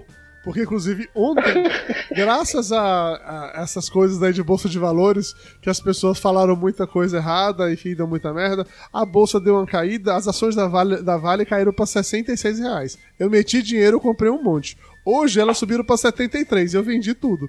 Então, assim, Olha, eu continuo capitalista. Ainda sou extremamente capitalista. Ainda gosto muito de dinheiro, tá? Eu tô- Então, isso não vai acontecer, não. Mas as outras partes. Eu tô falando que são pequenos passos, pequenos passos. Mas sabe o que, que eu fiquei preocupada quando Ah. meu tio falou do- dos quartos vazios do, do MST, tá? O outro tio falou que foi o MST e que o Lula falou que estava na Constituição. Ah. Foi falado isso na minha casa. Mas a minha mãe acha que eu não devo me revoltar. É, tá. É, eu pensei muito no motel. São quantos quartos vagos? São 12 apartamentos no motel, Eva. Você quer Então. trazer MST pra cá? Não, eu tô A gente pode juntar. faz- Ó, a gente pode, olha, meu Deus, invasão de terra e orgia ao mesmo tempo. Tá vendo? É o surubão.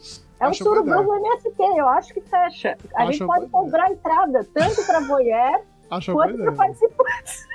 E a gente pode aceitar que algumas pessoas paguem em drogas, né? Traz maconha pra poder ajudar o negócio, então pronto.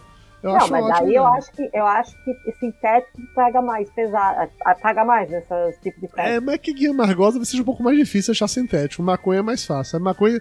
Tem um monte de Eu gente que planta Rio, maconha né? no fundo de casa, entendeu? Eu moro no Rio, né? Ah, desculpa, eu esqueci que você tá, você, você tá no centro do mundo, né? Outra história. Eu moro no Rio. Eu tinha esquecido esse tipo de coisa. Não, Eduardo Salles, quer dizer que tem um pra monte. Eduardo Salles, espera aí. Ah. Tem um monte de gente que planta maconha. Explica direito essa Tem- história aí. Tem um monte de gente de gente. maconha no quintal de casa. Eu não sou uma dessas pessoas. Na minha horta tem pimenta, tem tomate cereja. Não tem maconha. Se tivesse maconha, eu diria com toda certeza. Mas não tem, não. Meu O pai está tomando canabidiol e está pagando caríssimo porque Cara, custa um- tipo 1.200 reais o canabidiol, entendeu? Ah, é. Eu vou dar então a associação que eu compro pro pai, que a gente compra mais barato. Ah, é? Eu quero. É. Passe, Eu mando. Como é que vai? Depois me passa o rolê aí que eu Passa. quero, sim. Tá, tá difícil pegar. Meu pai tá tendo que tomar e tá sendo caro pra caralho eu comprar canabidiol. Então, sim. Eu sim. paguei 1.200, seis Quer dizer que você está comprando maconha pro seu pai, Eduardo? Não. Não, a gente está Extrato- importando não, é. legalizado através da Anvisa. Exatamente isso. E não é Tá. maconha, é tipo um óleozinho, uma seiva lá que você.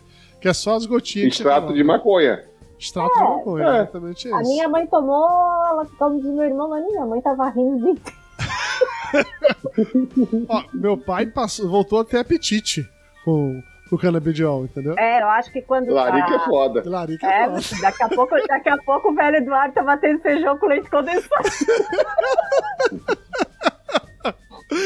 Larica é foda. Que atire a primeira pedra que nunca ficou uma crise de larica, né? uma, Então, uma larica depois de uma noite de carnaval, Deus o livre. É. eu, comia, eu comia biscoito kiwi, kiwi, não, como é que é o nome daquele biscoito? Cookie. Era um biscoitinho que ele era redondinho com açúcar em cima, embaixo da, em- embaixo da mesa da cozinha. Mas tu comia isso com o quê? Só puro, assim, será? Chega, Ah, achei que ia ser algo mais nojento, que você ia misturar com alguma Não, coisa. mas me diz, embaixo da mesa da cozinha. Eu e minha prima embaixo da mesa da cozinha. Ah, mas é pra se esconder, né? Sabe como, como é? O povo quando tá drogado, você acha que tá fazendo coisa errada, se esconde, faz parte. Mas. Não, mas eu pensei, daqui a pouco eu vou invadir o motel do Dudu. É, Pode ser será bem-vindo. Eu já falei, olha, aqui, aqui na minha casa, tem uma casa aqui nos fundos, que é uma casa de verdade extra, quarto, banheiro, cozinha, tudo montado. Você pode ir pra cá, se exilar aqui, na- aqui na Bahia, já falei que eu aceito você, tá? Pode Não, ir. mas eu, eu, eu quero passar meu aniversário aí, eu faço aniversário 24 de junho. Então, venha pro São João. De verdade, Pois é, São João é é o muito é que eu tô. Pode vir. Eu, assim, eu, eu acreditaria que você vem se você não fosse você, né?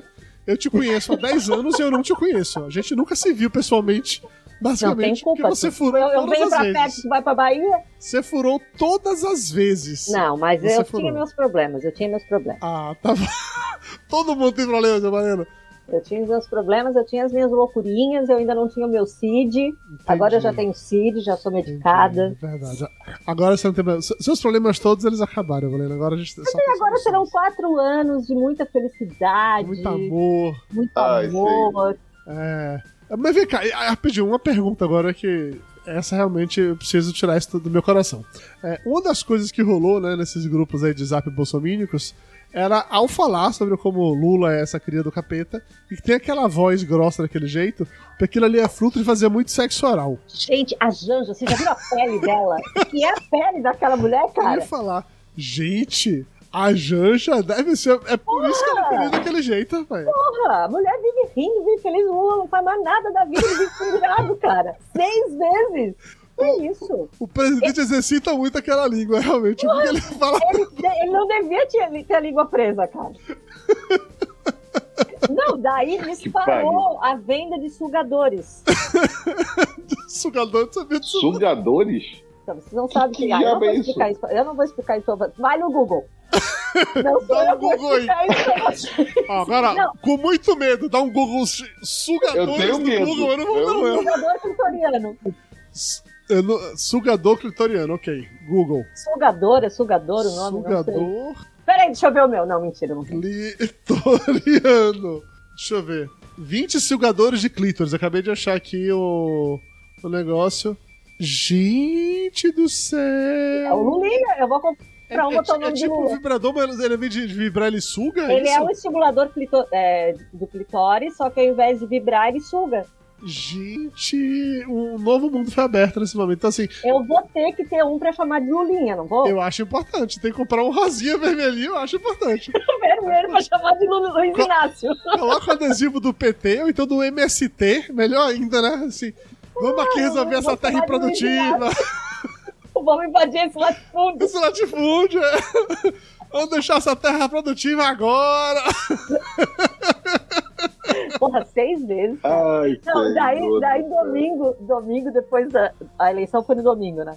Daí, assim, segunda-feira, o meu marido amanheceu rouco, né? Mas foi de gritar na sacada. Claro, claro. Daí eu olhei pra ele assim, se fizesse o Lula. né? Daí ele não entendeu que eu não sabia da história.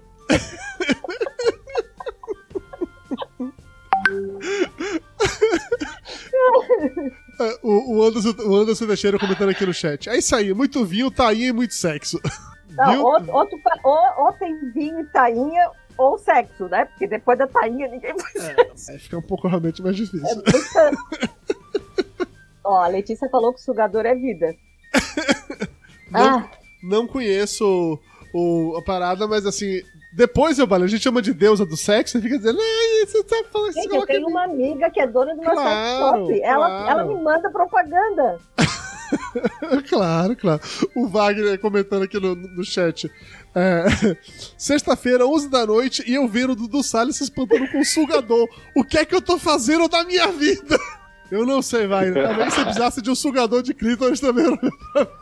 Olha, eu sei que as, as vendas bombaram depois da notícia do Lula. Acredito, Tá? As vendas acredito. bombaram. E daí tem. Eu tenho amigos infiltrados em grupos bolsonaristas, Ah, mandaram uma. Eu sempre perco o grupo aqui, caralho. Mandaram uma. Acho mandaram agora um- uma fake para um, um grupo bolsonarista mandando pesquisar. O que? Era. Era. pirocossauro. Black Cock. Mandando eles darem o Google, porque o, o, o ex-presidiário firmou uma parceria com as torcidas organizadas para desmobilizar os protestos nas rodovias. Ontem ele foi foto- fotografado selando o acordo com o dirigente da torcida do Atlético Mineiro. Daí lá embaixo, fala um monte de merda lá embaixo. Por favor, povo do bem, pesquisem Black Cock no Google antes que o SFT mande apagar as imagens do ladrão. Puta que pariu. Imagino, Pensa na minha irmã, pensa na minha irmã na igreja. imagino. Pesquisando Black Hawk, imagino, realmente imagino. Tacar no Google. Gente, essa foi a eleição mais divertida na minha, da minha vida. Vocês não têm noção. Ó, assim, eu achei divertido, por das contas a gente ganhou, tá? Senão a gente pode rir. Não, eu ia estar assim. Eu ia me jogar da varanda. Cara, que maravilhoso, maravilhosa história. Eu gostaria muito de fazer isso. Mas rolou um, rolou uma galera também, isso daí eu vi que também, um, tá cheio de infiltrado nesses grupos bolsomínicos, que eles ficam lá pra ficar dando print e mandando isso nas internet depois, né? Sim, E aí rolou um maravilhoso que eu vi, que era de um cara fal- falando que ele tava organizando, né? é, bloqueio desse que precisava alimentar as pessoas que estavam lá, virando a noite, não sei o que, não sei o que, e passando Pix pra poder a galera ajudar 150 reais. colaborando no Pix. Velho, ele falou que ele ganhou muito dinheiro, tipo assim, É sério? porra! Muita gente deu um monte de dinheiro. Isso? Que Eu eu? Eu, eu, eu pensei nisso, cara. Eu devia ter me infiltrado em grupos bolsonaristas. Eu devia ter feito isso, de verdade. Não dava o que ele ganhou, sei lá, que. E um dia depositaram, sei lá, 3 mil reais na conta dele, em, em Pix. Esse grupo bolsonarista é bombante, né? Um monte de gente. Gente, Essas paradas de Telegram, não sei o que, Uhum. que, que. Cheio de gente e a galera simplesmente foi, sabe, velho? Porra, que maravilhoso, que maravilhoso isso, tá doido. Não, lá em Santa Catarina o povo é maluco, maluco mesmo. É, agora, na cidade do lado da minha, que é Laguna, a terra da Anitta Garibaldi, lembra da Anitta Garibaldi? Uhum. Então, ela é. Casa das Sete Mulheres. É. Mas ela tem. Que pariu. Mas ela é de verdade. Todas as minhas referências a de mulher- história são da Mas Globo. ela é de verdade, tá? a mulher tenta fazer evolução aqui no Brasil, vai, vai volta lá, Garibaldi, É, vai pra lá, mundos, estátua, mas- tem tudo negócio, mas é, não, a casa das sete mulheres. Puta que É. aí você. Desculpa, eu fui educado pela Rede Globo, desculpa. É por isso que eu era também, mas coxinha e agora eu sou também, petista. mas eu estudei história. Eu também, mas eu estudei história. É, É. Então, a Anitta Garibaldi conta a lenda que ela nasceu em Bituba, na, é, em Laguna. Na verdade, ela nasceu no Mirim, que é um bairro de Bituba, mas Bituba pertencia à Laguna na época. Enfim, isso não vem ao caso. Não vem mesmo. Soltaram uma, uma nota com os comércios que criaram o PT para boicotar, o que é ótimo, que agora quando eu fui em Laguna eu sei onde comprar. E querem pichar com spray vermelho a casa de petista. Cara, é, é- é tipo a- aquelas pragas do Egito que tu tinha que aspergir, é esse o verbo? Sangue de primeiro. Na porta É pra não. mais do que isso. Isso é exatamente Não, é mais. os guetos ju- judeu. É a galera marcando as casas são de judeus pra. Sim. Cara, eu fiquei passada. Daí agora, em Tubarão, tem uns quatro na frente do quartel. Tubarão é uma cidadezinha um pouco maior, que fica na região. Uns quatro na frente do quartel. Criciúma, que é a maior cidade do sul, que é carvão e tal. é, Foi, um, foi uma- um ridículo, assim, foram pra porta do quartel, marchar. Daí o meu primo. Ai, meu primo. Ai, meu- meus primos, cara, eles tinham que ser estudados. A mãe dele com medo do comunismo. Ah. Ai, porque eu tenho medo de comunismo, porque vou invadir minha casa. Porque... Daí, eu no dia da eleição, no final, eu mandei uma mensagem pra minha prima assim: entra lá no grupo dos Cardoso e manda 13 beijos, isso que eu tô mandando. Olha, eu até ia fazer, mas o negócio lá tá tão feio que eu não vou falar nada. E só ficou bolsonarista no grupo, o resto saiu tudo. E o, o filho dessa minha prima que tem medo do comunismo chegou no grupo puto. Ele é. Como é que ele fala que ele é? Ele diz que ele é consultor político. Daí chegou no, no grupo puto. Olha, porque eu aqui, votou nos PT aqui. Se precisarem, não contem comigo. Cara, vão contar com ele pra quê? O cara é mais fudido que eu. O que, que você espera exatamente? Sim, eu não. Eu nem. Cara, olha. Já que você falando desse, de, de beijo, desse amor ao Bolsonaro, a Karina Souza comentou aqui no chat uma coisa que eu esqueci de falar com vocês. Vocês viram um vídeo, esse vídeo é maravilhoso, que tá um repórter fazendo a matéria sobre os bloqueios, aí, e tem um caminhão parado atrás dele com um adesivo de Bolsonaro grandão colado. E um cara eu vi. chega e começa a beijar. Mas, tipo assim, você vê que ele tá se belando, tô, tipo, beijando de língua o adesivo lá com o rosto do Bolsonaro. Eu falei, assim, pode ser cachaça? Pode.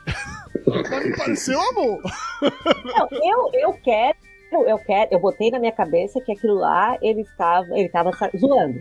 Pode ser, pode ser. Mas Eu, se eu não for, tá gostaria, eu gostaria de acreditar nisso. Tá tudo bem. Ele podia só querer aparecer na televisão, pode Não. ser. Não vou duvidar disso. Eu, eu diria que era cachaça e amor. É, Eu diria que era a cachaça. gente- quando a cachaça entra, a verdade sai. Vocês sabem disso. Vocês sabem muito bem disso. Então, É, tá, tá lá no bloqueio, comida e bebida de graça, que também tá rolando isso, né? Que tem pessoas que estão financiando Sim, o rolê. churrasco tudo. Então, tem outra parada muito legal também. Tem um vídeo de um, cara que se infiltrou numa, numa parada dessa é, e que foi lá conversando, comeu e bebeu de graça, depois foi embora. E aí é maravilhoso também, mostrando ele mostrando as coisas no, meio- no meio e depois saindo. Um que pegou um, lit- um litrão de Coca-Cola. Esse mesmo, Ah, esse eu mesmo, vi. esse mesmo, esse mesmo. E aí, no final, né, na hora que ele sai de lá, ele, fala- ele, ele é gay, aí ele se, sei lá, se desmonta todo e fala assim: Ai, meu Deus, nunca tive que fazer no machão durante tanto tempo, tá morrendo de medo de alguém me descobrir pra me pegarem na porrada. Agora eu posso ser gay de novo, uma coisa assim. As pessoas são ótimas. As pessoas são ótimas, ótimas, ótimas. As pessoas são Não, maravilhosas. as pessoas não, Ilba. 60 milhões de pessoas, as outras 58 milhões não são, não são tão ótimas assim, não. Vamos, vamos ser É, não. sinceros, tá? Mas a gente tem que ter o mal pra poder rir dele. Sim, sim, concordo plenamente. Eu Acho que é, faz parte do, faz parte do jogo democrático, eu diria. Enfim. Ai, cara, mas assim, é, foi uma coisa, assim, duas coisas que eu achei muito legal, assim. A primeira foi a, Cla- a minha filha, o Coró, que tá votando, né? Foi dar o primeiro voto. Daí, na- no primeiro turno, acho que a gente gravou já depois do primeiro turno. Do primeiro turno, sim. A gente não gravou. Sim. Gravou, não gravou? Foi. Acho que foi a live que a gente fez, foi entre os dois turnos. Eu acho que sim. Daí a... ela foi votar, né? A gente vota tudo no mesmo colégio. Cara, assim, me deu um orgulho daquilo. Ela saiu com seu bottom do PT, o seu adesivo do Lula, toda assim, sabe? Altiva e, e se achando o máximo, toda inclinada, entrando na escola, olhando as pessoas assim de cima e embaixo. Cara, aquilo me deu assim, um orgulho desgraçado. Não, e ela escolhendo os deputados. Ah, ah, Clara, tem esse que é legal. Mãe, eu já escolhi. Mãe, eu vou votar nesse porque eu achei legal. Daí, quando a gente, a gente saiu do carro, e eu me cagando de medo, né? Porque Uhum. aqui é redondo, bolsonar, bolsonarista, fudido, assim, né? Aham. É, daí a, a gente saiu da- do carro, tava, estávamos indo pra, pra escola, passou um casal mais velho dentro do carro, começou a buzinar, buzinar, daí a senhora abriu um vidro, fez L pra gente. Daí, quando a gente tava entrando na escola, um cara cumprimentou assim, disfarçadamente o Ricardo com L. Daí uma menina, quando a gente já tava saindo, passou pela gente toda empolgada fazendo L. assim, As e dentro do supermercado, as pessoas conversando e puxando papo, porque a gente foi direto fazer compra, e fomos Uhum. Cara, foi muito engraçado, assim, as pessoas, parece assim que tinha a necessidade de dizer, olha, eu também tô do teu lado. Sim, tamo junto. E a minha vizinha, uma vizinha aqui do lado da, da doida que precisa falar, a vizinha ali do lado, ela, cara, ela gritou muito na janela. A mulher tava muito puta com o Bolsonaro, mas muito. Parecia assim que ela tava soltando assim o útero, sabe? De tanto que ela gritava. Cara. Olha, foi duas. E o prédio, aqui a região veio abaixo quando, quando o Lula passou. É, eu não sei como é que foi aí em Roraima, Júnior. Eu já comentou como é que foi lá. Aqui em Amargosa foi fogo de artifício, cara. Na hora que o Lula virou, é, a galera começou a gritar, e na hora que acabou, todo mundo daquela tensão, esperando o Bonner falar. Na hora que o Bonner falou, que acabou, Luiz Inácio tá eleito, não sei o que lá e tal, foi fogo de artifício, a galera gritando, foi. Foi que foi. Foi muito foda, assim. Foi, foi sensação de Copa aqui do Mundo. Teve até um, teve uns fogos de artifício assim, espaços aqui, mas no, no. Cara, pra você ter uma ideia, tá, a, a, notícia, acho que de jornal da semana que deu aqui na, na, no jornal da, da cidade, né? Que teve uma briga, um quebra-pau generalizado no bar. Aí qual foi o plot da história? Foi o seguinte, tinha um pessoal lá que estava é, do PT que estava comemorando a vitória do Lula no bar, uhum. né, no dia da eleição. Aí estavam lá muito bem, estava tudo muito tranquilo.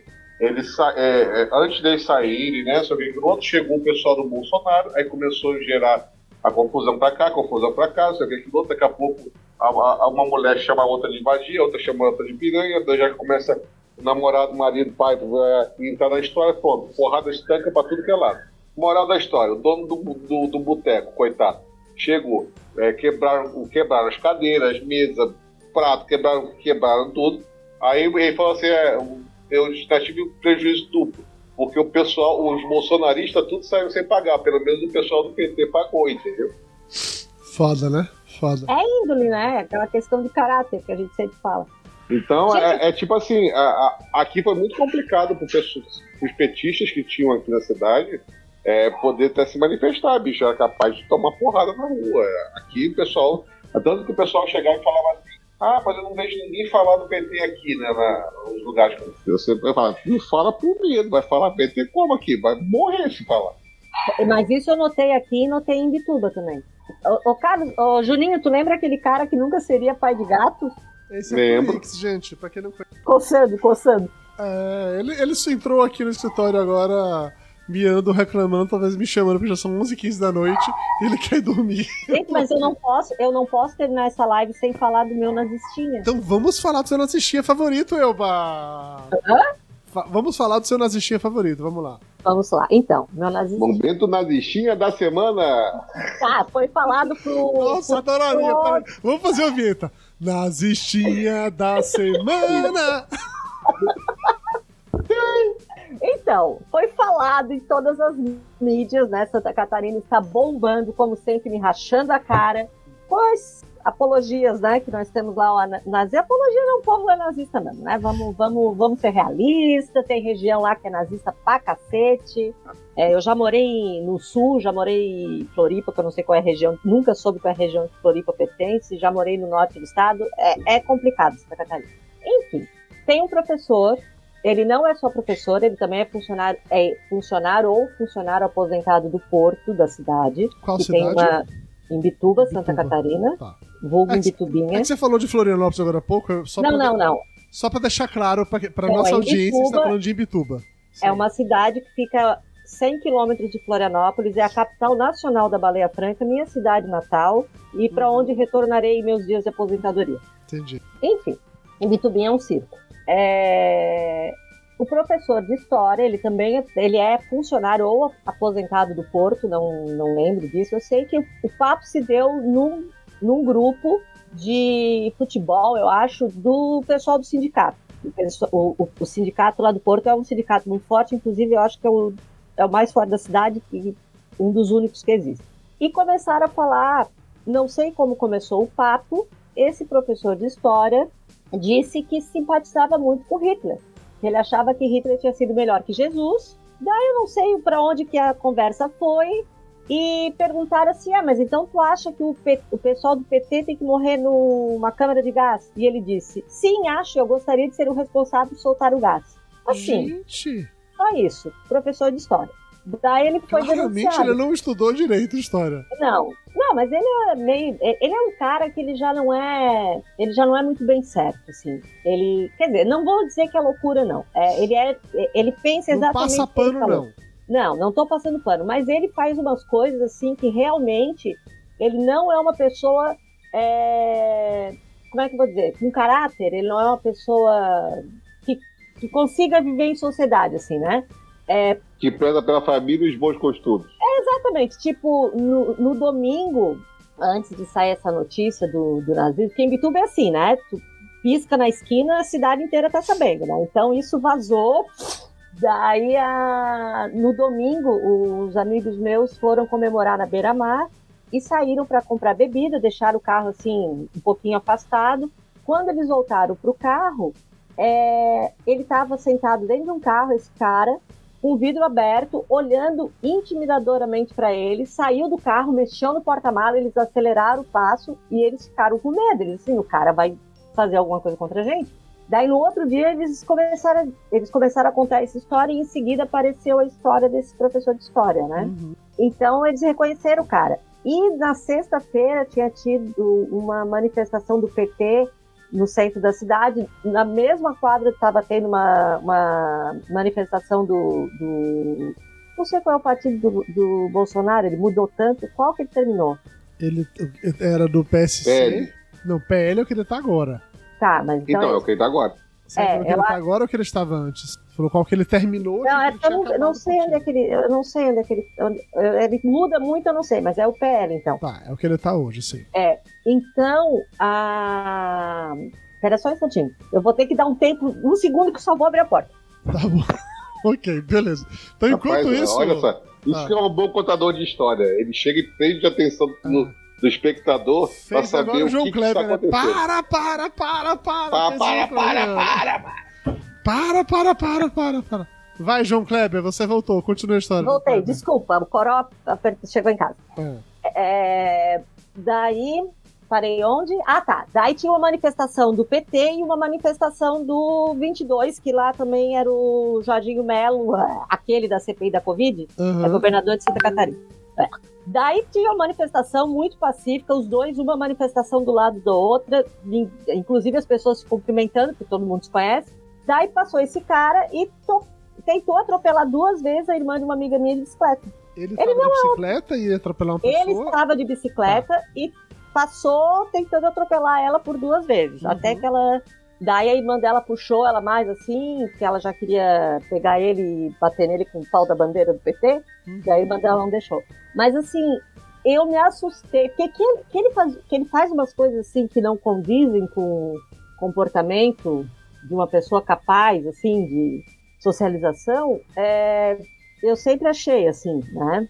Durante a pandemia, ele e a esposa dele pegaram Covid, andavam sem máscara no período de Covid. Uhum. Eles têm uma loja no centro da cidade. É... Mas, assim, a, o, o, o, o tanto que ele chegou a falar, o absurdo que ele falou, sabe, chocou muito a cidade. Assim, tá todo mundo muito espantado e todo mundo querendo muito uma punição. Ele é professor de história do Estado ou escola do particular? Estado, do Estado. Do, do estado. estado. Ele foi afastado até o final do processo. Entendi. É. Não sei o quanto corre risco dele ser exonerado de fato ou não, mas ele deveria. Eu acho que era o mínimo. Eu é. acho que era o mínimo, né? Porque. Não, e assim, é engraçado que o filho dele é suplente de vereador na cidade, um guri super gente boa, super tranquilo, hum. é, super, super assim. É, engajado em causas ambientais. É um, é um, um cara assim super do bem, sabe? E Bom, a pessoa não é porque é filho que vai ser igual, né? Hum. Mas, assim, é. A cidade inteira tá chocada. Porque, assim, as pessoas lá são muito preconceituosas, são muito isso, não são muito aquilo, mas elas ainda têm aquela coisa de assim, eu tenho esse conservador, mas eu sou bom. Né? Eu sou assim conservadorista, mas eu sou bom. Eu sou bolsonarista, mas eu sou bom. Esse, esse cara daí, o a favor do Hitler, é, o quão ariano ele é pra estar tá, assim, desse a favor de. eu, eu vi a sua cara, mas eu gostaria que você, Você, você transformasse a sua cara em palavras para as pessoas que vão apenas ouvir Cara, isso no podcast. Eu sou mais ariana que ele. Entendi, entendi, entendi, entendi. Eu sou mais ariana com ele e minha família veio da passagem do Rio Duno no Imaruí. entendi. Tá? Assim, só pra. Então, provavelmente, se ele estivesse de fato com nazistas de verdade, ele estaria no campo de apanhado. concentração, ele, Ele teria tinha apanhado. Ele ia pra câmara de gás, entendi. Aham. É, eu gosto muito bem, assim. O- Não, é, é porque esse. Santa Catarina é, é a Santa Catarina é um estado pequeno, mas a gente tem uma colonização bem separada, né? A gente tem a colonização italiana, a coloniza- a colonização portuguesa e a colonização alemã. O povo da Itália e da Alemanha, eles realmente têm certeza que eles são europeus. Eles têm certeza. Eles têm certeza absoluta, sabe? Aham. É como eu chegar pra ti e falar assim, não, Eduardo, eu sou portuguesa. Eu sou, eu sou, eu sou galega. Né? A minha trisavó nasceu na Galícia. Eu sou galega. Sabe? É- é- eles têm Uhum. essa convicção. A pessoa já, já, já. E daí o que me dá muita raiva, assim, não é raiva, eu não tenho raiva, indignação. Que a gente sabe que os imigrantes vieram fudidos, um monte fugido, sem dinheiro, vieram cobrir o trabalho escravo, ganhando pouco mais de nada. Tá, batalharam, venceram sim, batalharam, venceram, cresceram, prosperaram. Mas, cara, ninguém veio, ninguém ali é aquele rei. Diferente dos africanos, por Não, mas- exemplo, que veio realmente rei e tudo. Então, assim, é, é uma soberba que eu não sei de onde veio. Não, mas de vez em quando, de vez em quando eu, eu- quando eu tive, quando eu morei no Sul aí, eu entendi uma situação que eu não, também não fazia, é, tipo assim, Rapidinho, É você morou em qual lugar do sul, Ah. Júnior? Qual cidade, qual estado? em Santa Catarina, Tá. Santa Catarina. Mas tu morou em qual Em cidade? Florianópolis, né? Em Florianópolis mesmo. Ah, é o seguinte, porque na verdade o europeu quando veio para cá exatamente para fazer a substituição da mão de obra escrava, na verdade ele ficou como entre aspas escravo aqui no Brasil, porque ele ficava preso ao dono da fazenda, porque ele só podia gastar o salário dele no mercado do dono da fazenda e acabava que ficava sempre devendo, devendo, devendo e nunca conseguia sair. Então, é, é, o senso de comunidade deles começou a crescer para eles começarem a batalhar é, em conjunto, né, eles, para sair desse, dessa situação que estava. E, e acabou que gerou aquele, aquele sentimento de nós contra eles, entendeu? Então você tem um- uma, uma problemática também dessa, dessa situação do que aconteceu. Por ser um povo que teve que. passou o pão que o diabo amassou, é, quando veio para cá para o Brasil na época, na- lá 1800, lá vai fumaça até mil- começo do século XX, é, eles passaram um pão que o diabo amassou e só conseguiram se livrar do pão que o diabo amassou porque se juntaram, entendeu? Sim. Começou a dar merda. Então, esse sentimento de acabar que de, de revanchismo também foi, foi é, enraizado na cultura deles, porque eles, aquela história, não, eu não pertenço a esse lugar, porque é, quando eu cheguei aqui, me- primeiro, me enganaram, me prometeram uma coisa e não foi o que prometido, né? não foi entregue o que foi prometido, e segundo lugar, se eu não tivesse me virado aqui sozinho, eu tava fudido se dependesse dessa turma de brasileiros, dessa camada de brasileiros. Então, esse sentimento de não pertencimento vem dessa, dessa coisa também, entendeu? De chegar e é, é, criar até lugares, você sabe disso, no sul do país tem lugares que a língua primária é alemão, não é português. Sim. Em Santa, Entendeu? Tem- Catarina, em Santa Catarina tem cidade que a segunda língua é o alemão. Até acho muito justo, que é uma região alemã, blá blá blá. Né? A gente tem inglês e eles têm alemão também. Eles têm português, inglês e alemão. As famílias falam, falam alemão entre si, é, italiano, isso aí eu não acho nada, nada demais, assim. Entendeu? Mas é por causa desse sentimento de pertencimento também, de você chegar e fazer uma exclusão cultural de um povo, porque ele, na verdade, veio e foi tratado como um escravo branco.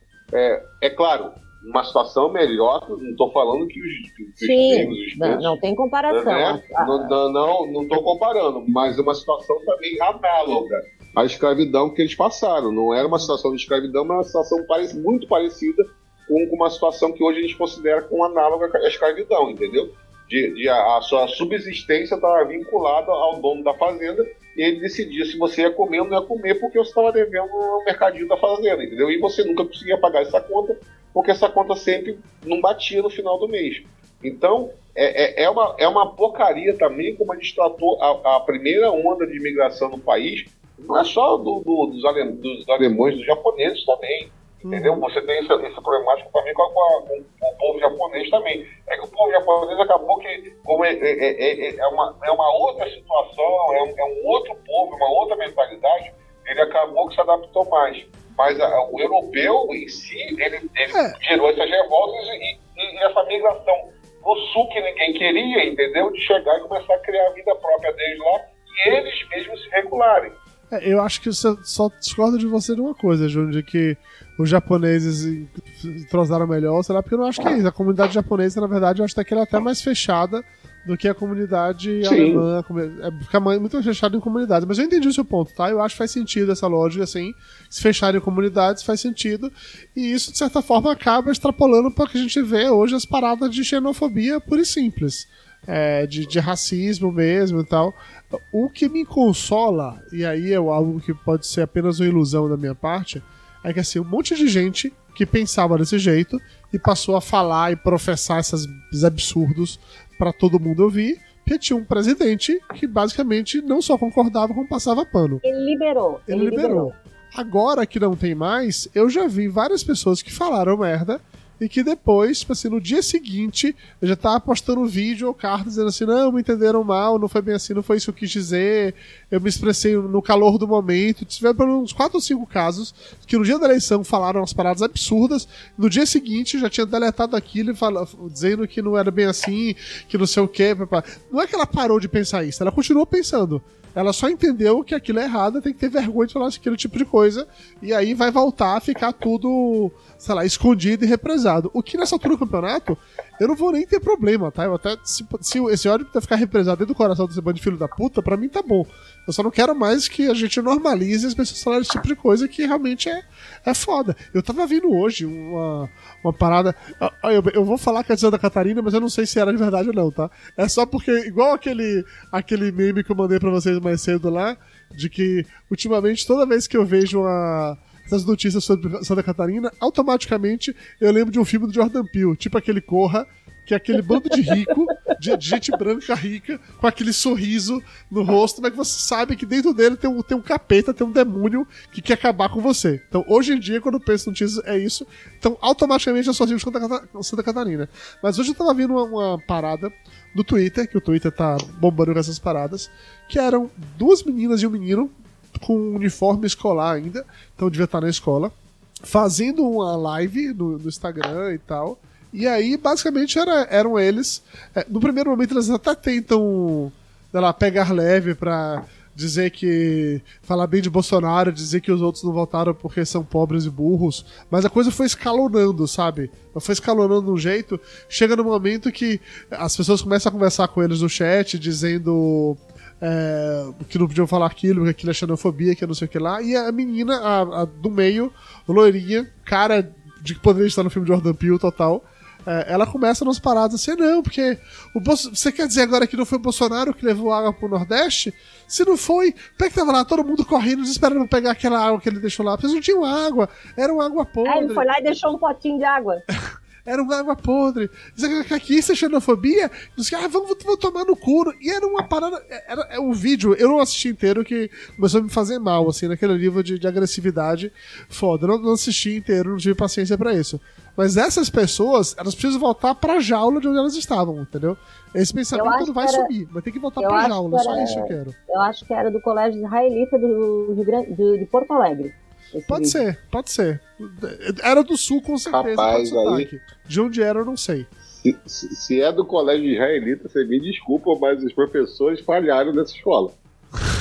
Pois é, é, foi o que eu pensei também quando eu, vi, quando eu li sobre esse vídeo. É. Tipo assim, aí você me desculpa, mas é, eu vou te julgar professores dessa escola, é vocês é assim, falharam. O problema, Júnior, é que é assim, ó, é... não é com eles agora. É isso, entendeu? Não é comigo. Então tá tudo bem. Não, não tem é. problema. Porque não é comigo. Bicho, é, é, é, aquela situação. Eu só fico muito preocupado do, do que acontece. Tipo, a gente está a gente tá com o país quebrado.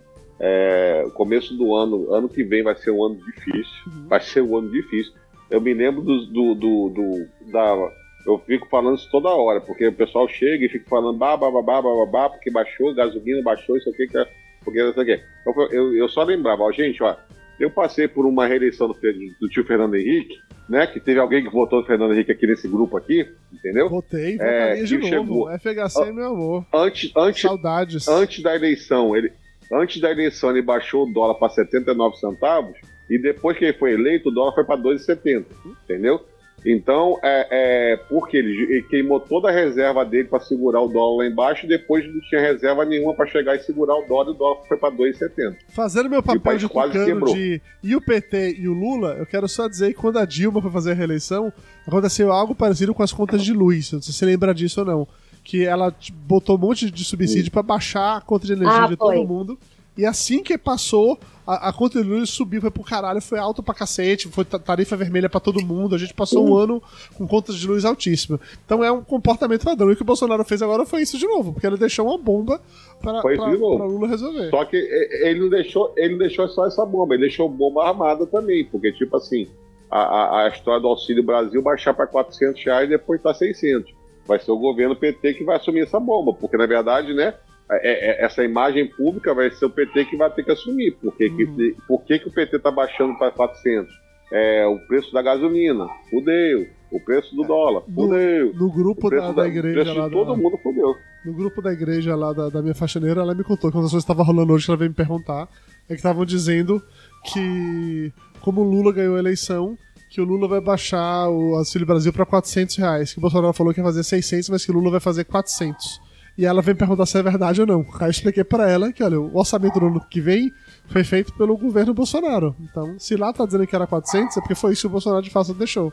Aí ela ia levar essa informação de volta pras irmãs. o Google criando discórdia. Ah, eu tô, eu tô aqui pra causar. Eu agora só quero, só quero causar. Aí, porque é uma preocupação que eu tenho com aquela história da, da história ser cíclica, né? É. Você ter é, é, o Hitler mesmo. O Hitler, antes de, antes de virar Hitler, né? No partidinho que ele tinha antes, né? É, ele chegou, ele vai preso. Ele vai preso porque ele começa a falar um monte de idiotice, da, que a gente sabe quem é a pessoa. Ele vai preso e depois que ele vai na prisão, que ele faz todo a, a, a, o marte, martírio dele e tudo mais, escreve o livrozinho dele lá, não sei o que, no outro ponto. Ele sai da prisão como praticamente. Júlio, mas esse risco a gente não corre, cara. Porque mesmo que Bolsonaro seja cara, escreva um livro, os bolsonaristas não vão ler, cara. Se, se não vier não em precisa. texto curto de WhatsApp, não vai ler, não, Júlio. Mas sabe o que, que Não eu... precisa, vai ter, vai, vai, ter alguma live do Bolsonaro falando do livro não, dele. Vai, bicho, vai cara, eu tenho medo danado, eu tenho medo. O bolsonarismo não vai acabar. Essa loucura, essa, essa essa fúria que as pessoas estão, isso não vai acabar. E Júnior acabou de abraçar agora o momento Regina Duarte, eu tenho medo. eu tenho medo, eu tenho medo. Eu tenho medo do, do, do, do, que pode acontecer, porque é aquela história, bicho, se, se você chega é, e, e, e, sei lá, não tem uma, uma, uma, Por exemplo, o Brasil ficou completamente dividido, bicho. A gente ganhou por pouco. É, é que você estava falando, do, o PT ganhou por 2 milhões de votos. Isso não é nada é menor que a ambiente de 100 milhões. Entre Dilma e Aécio, que já foi bem apertado e que a gente sabe como aquilo acabou. Aquilo acabou com movimento do Vem Pra Rua, surgimento do MBL e impeachment da Dilma. Ai não, pelo amor de Deus, o MBL não faça merda de novo. Tem um grupo, uma, uma ó, senhorinha lá. É, ó, jovens, isso é importante, jovens. Se começar um movimento nas suas cidades reclamando que a passagem de ônibus está muito alta, pelo amor quer de baixar 20 centavos, você paga a porra dos 20 centavos, tá bom? Paga que é, cala a boca e Fica deu. quieta. Aprenda com a história. Não Nossa. vá pra rua dizer que não é por 20 centavos, por favor. Manda ah. a conta pro Eduardo Salles, que ele tá aplicando dinheiro na bolsa, ele paga esses 20 centavos, cara. A gente faz vaquinha. Ele faz um pix. A gente faz um pix, exatamente isso, pra manter o jovem não, sem não, cada, cada, um, cada um chama alguém da época, da, da, dessa época e pede pra contar a história que a gente faz um pix. Isso, exatamente isso. Ai, cara. Não, uma, assim, eu tenho um grupo de, de, eleitores do Lula lá em Bituba, eles me enfiaram um monte de grupo. Daí tem uma senhorinha lá que um monte de rir, ela postou um, um, vídeo do Kim, o Kim falando mal do Bolsonaro. Eu assim, puta que pariu, cara. Se ele tivesse calado a boca antes, né? Por que não fez antes, né? Ah, Faz parte, faz parte, faz parte. Falando nisso, se não tivesse calado a boca antes, a gente tá tipo há quase duas horas conversando. É, eu tenho que tomar banho ainda, porque é, eu não nem você tem que tomar banho ainda. O Júnior precisa. Já botou a filha pra dormir, tem que botar ele pra dormir agora. Os meus gatos já entraram e saíram daqui do escritório várias vezes me chamando. Eu tô me dando direto. Eu tô me dando direto porque eu não coloquei comida pra eles ainda. Eles querem colocar comida pra que eles possam dormir em paz. Então acho que tá na hora da gente de fato encerrar por aqui, né? Então, mas antes, só agradecer as 46 pessoas estão assistindo a gente ao vivo ainda até agora. Parabéns, vocês são realmente campeões. E não tinham nada para fazer numa sexta-feira à noite. na sexta-feira chuvosa ou fria à noite. Como é que tá aí no Rio, Elba? Tá frio aí ou não? Tá frio, cara. Tá frio. Frio mesmo. Eu tô, eu tô de, de mantinha por É. cima. Mayra me mandou uma foto agora, ela toda coberta lá em Curitiba. Eu sei que São Paulo tá gelado. Como é que tá em Roraima, Júnior? Roraima tá frio? Cara, pra Roraimense tá nevando. Acho que na Roraimense tem casaco aqui, tá 25 graus. Eu acho que nevou hoje em Santa Catarina. É, aqui também, aqui também tá frio. Pra, pra, Margosa tá frio, agora tá sendo uns 20 graus aqui. Aqui tá quanto? 19. Vou ver quanto é que tá Não aqui. sei. De qualquer maneira, é, agradecendo aos. Subiu pra 49, três pessoas entraram entre um momento e outro. Agradecendo aos 49 pessoas que estão ao vivo agora, mas a gente tá encerrando nesse momento, tá? Muito obrigado, beijo no coração de todos. Só pra deixar claro que a democracia venceu, então vamos aí pra o 2023, que todo mundo pode ser livre, fazer orgia, frequentar banheiro unissex, né? Vai ser putaria! Ser o dedo no cu e. gru-. Eita! Só- a, a única coisa que eu gritava nessa casa era assim: é Lula, caralho! É Lula, caralho! Aquela peça macaquinha, se todo mundo enfia o dedo no cu dos outros, fazer isso assim no meio da praça, entendeu? Vai ser assim. Gente, vai ser muita putaria, vai acabar estoque de sugador. É kit Olha, gay pra todo curso- mundo. Vai ter que ter curso de, rouco, de como ficar rouco. É. Mamadeira de piroca obrigatória. O seu Eita. kit gay vai chegar na sua É, Vocês casa. já foram pro CRAS, inclusive? Tem parece que tem que fazer o CAD, o CAD único pra receber o kit gay. Pra receber o kit gay. Ah, eu não fiz. Eu tenho que atualizar o meu, ir então. no CRAS, vou, vou CAD atualizar. único. Tá bom, vou fazer isso, vai receber o kit gay em casa pra garantir que eu terei direito ao meu kit gay, tá? Eu te digo mais, inclusive, pra você que recebe Auxílio Brasil, você vai receber o kit gay junto, tá atrelado, tá? Se você não recebe Auxílio Brasil, o kit gay vem junto, junto com a ideologia de gênero, junto com alguém do MST que vai entregar na sua casa e se mudar pro, pro seu quarto. É assim que vai funcionar. Vocês viram aquele vídeo do Porta dos Fundos maravilhoso, não? Ah, é ótimo, aquilo é do ano do passado, né? Pochá. Eu não sabia que era do ano passado, eu vi, eu vi rolando essa semana agora. É, O é Pochá do- chegando lá. Não, aquilo lá. É, foi quando o Bolso, foi no, no governo Bolsonaro aquilo lá. Sim, sim. É que achei que fosse de agora, né, quando acabou a eleição, mas foi antes, então beleza. Maravilha. É, então, gente, valeu, beijo pra todo mundo. Não sei falar pra vocês ainda se teremos papo de gordo na Copa ou não, porque no momento eu não só tenho ranço das pessoas que usam camisa da seleção brasileira, como se eu começar a ver 11 pessoas com a camisa da seleção, eu vou achar que é um bloqueio na estrada.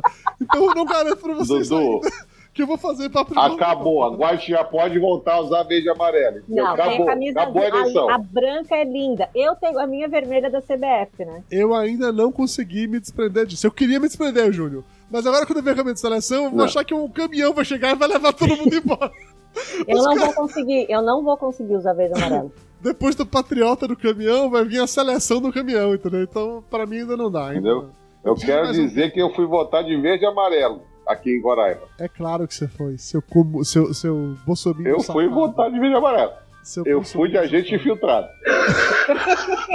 E agora, depois ele vai entrar nos grupos de WhatsApp. É. Não, s- sabe que a razão pela qual o Júnior só participa de live com câmera desligada, ele fala que é por causa da internet, mas não é.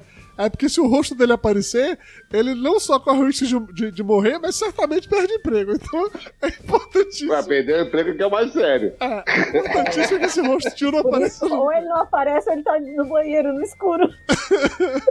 Valeu, gente. Beijo pra todo mundo. Bom final de semana que tá chegando aí. Pra quem assistir isso depois no podcast, supondo que isso sai depois no podcast. Valeu, beijo pra vocês. Eventualmente teremos outra live, não sei quando, não sei que momento, não sei quando vai ser, mas vai rolar, com certeza. Beijo, tchau, povo. Beijo.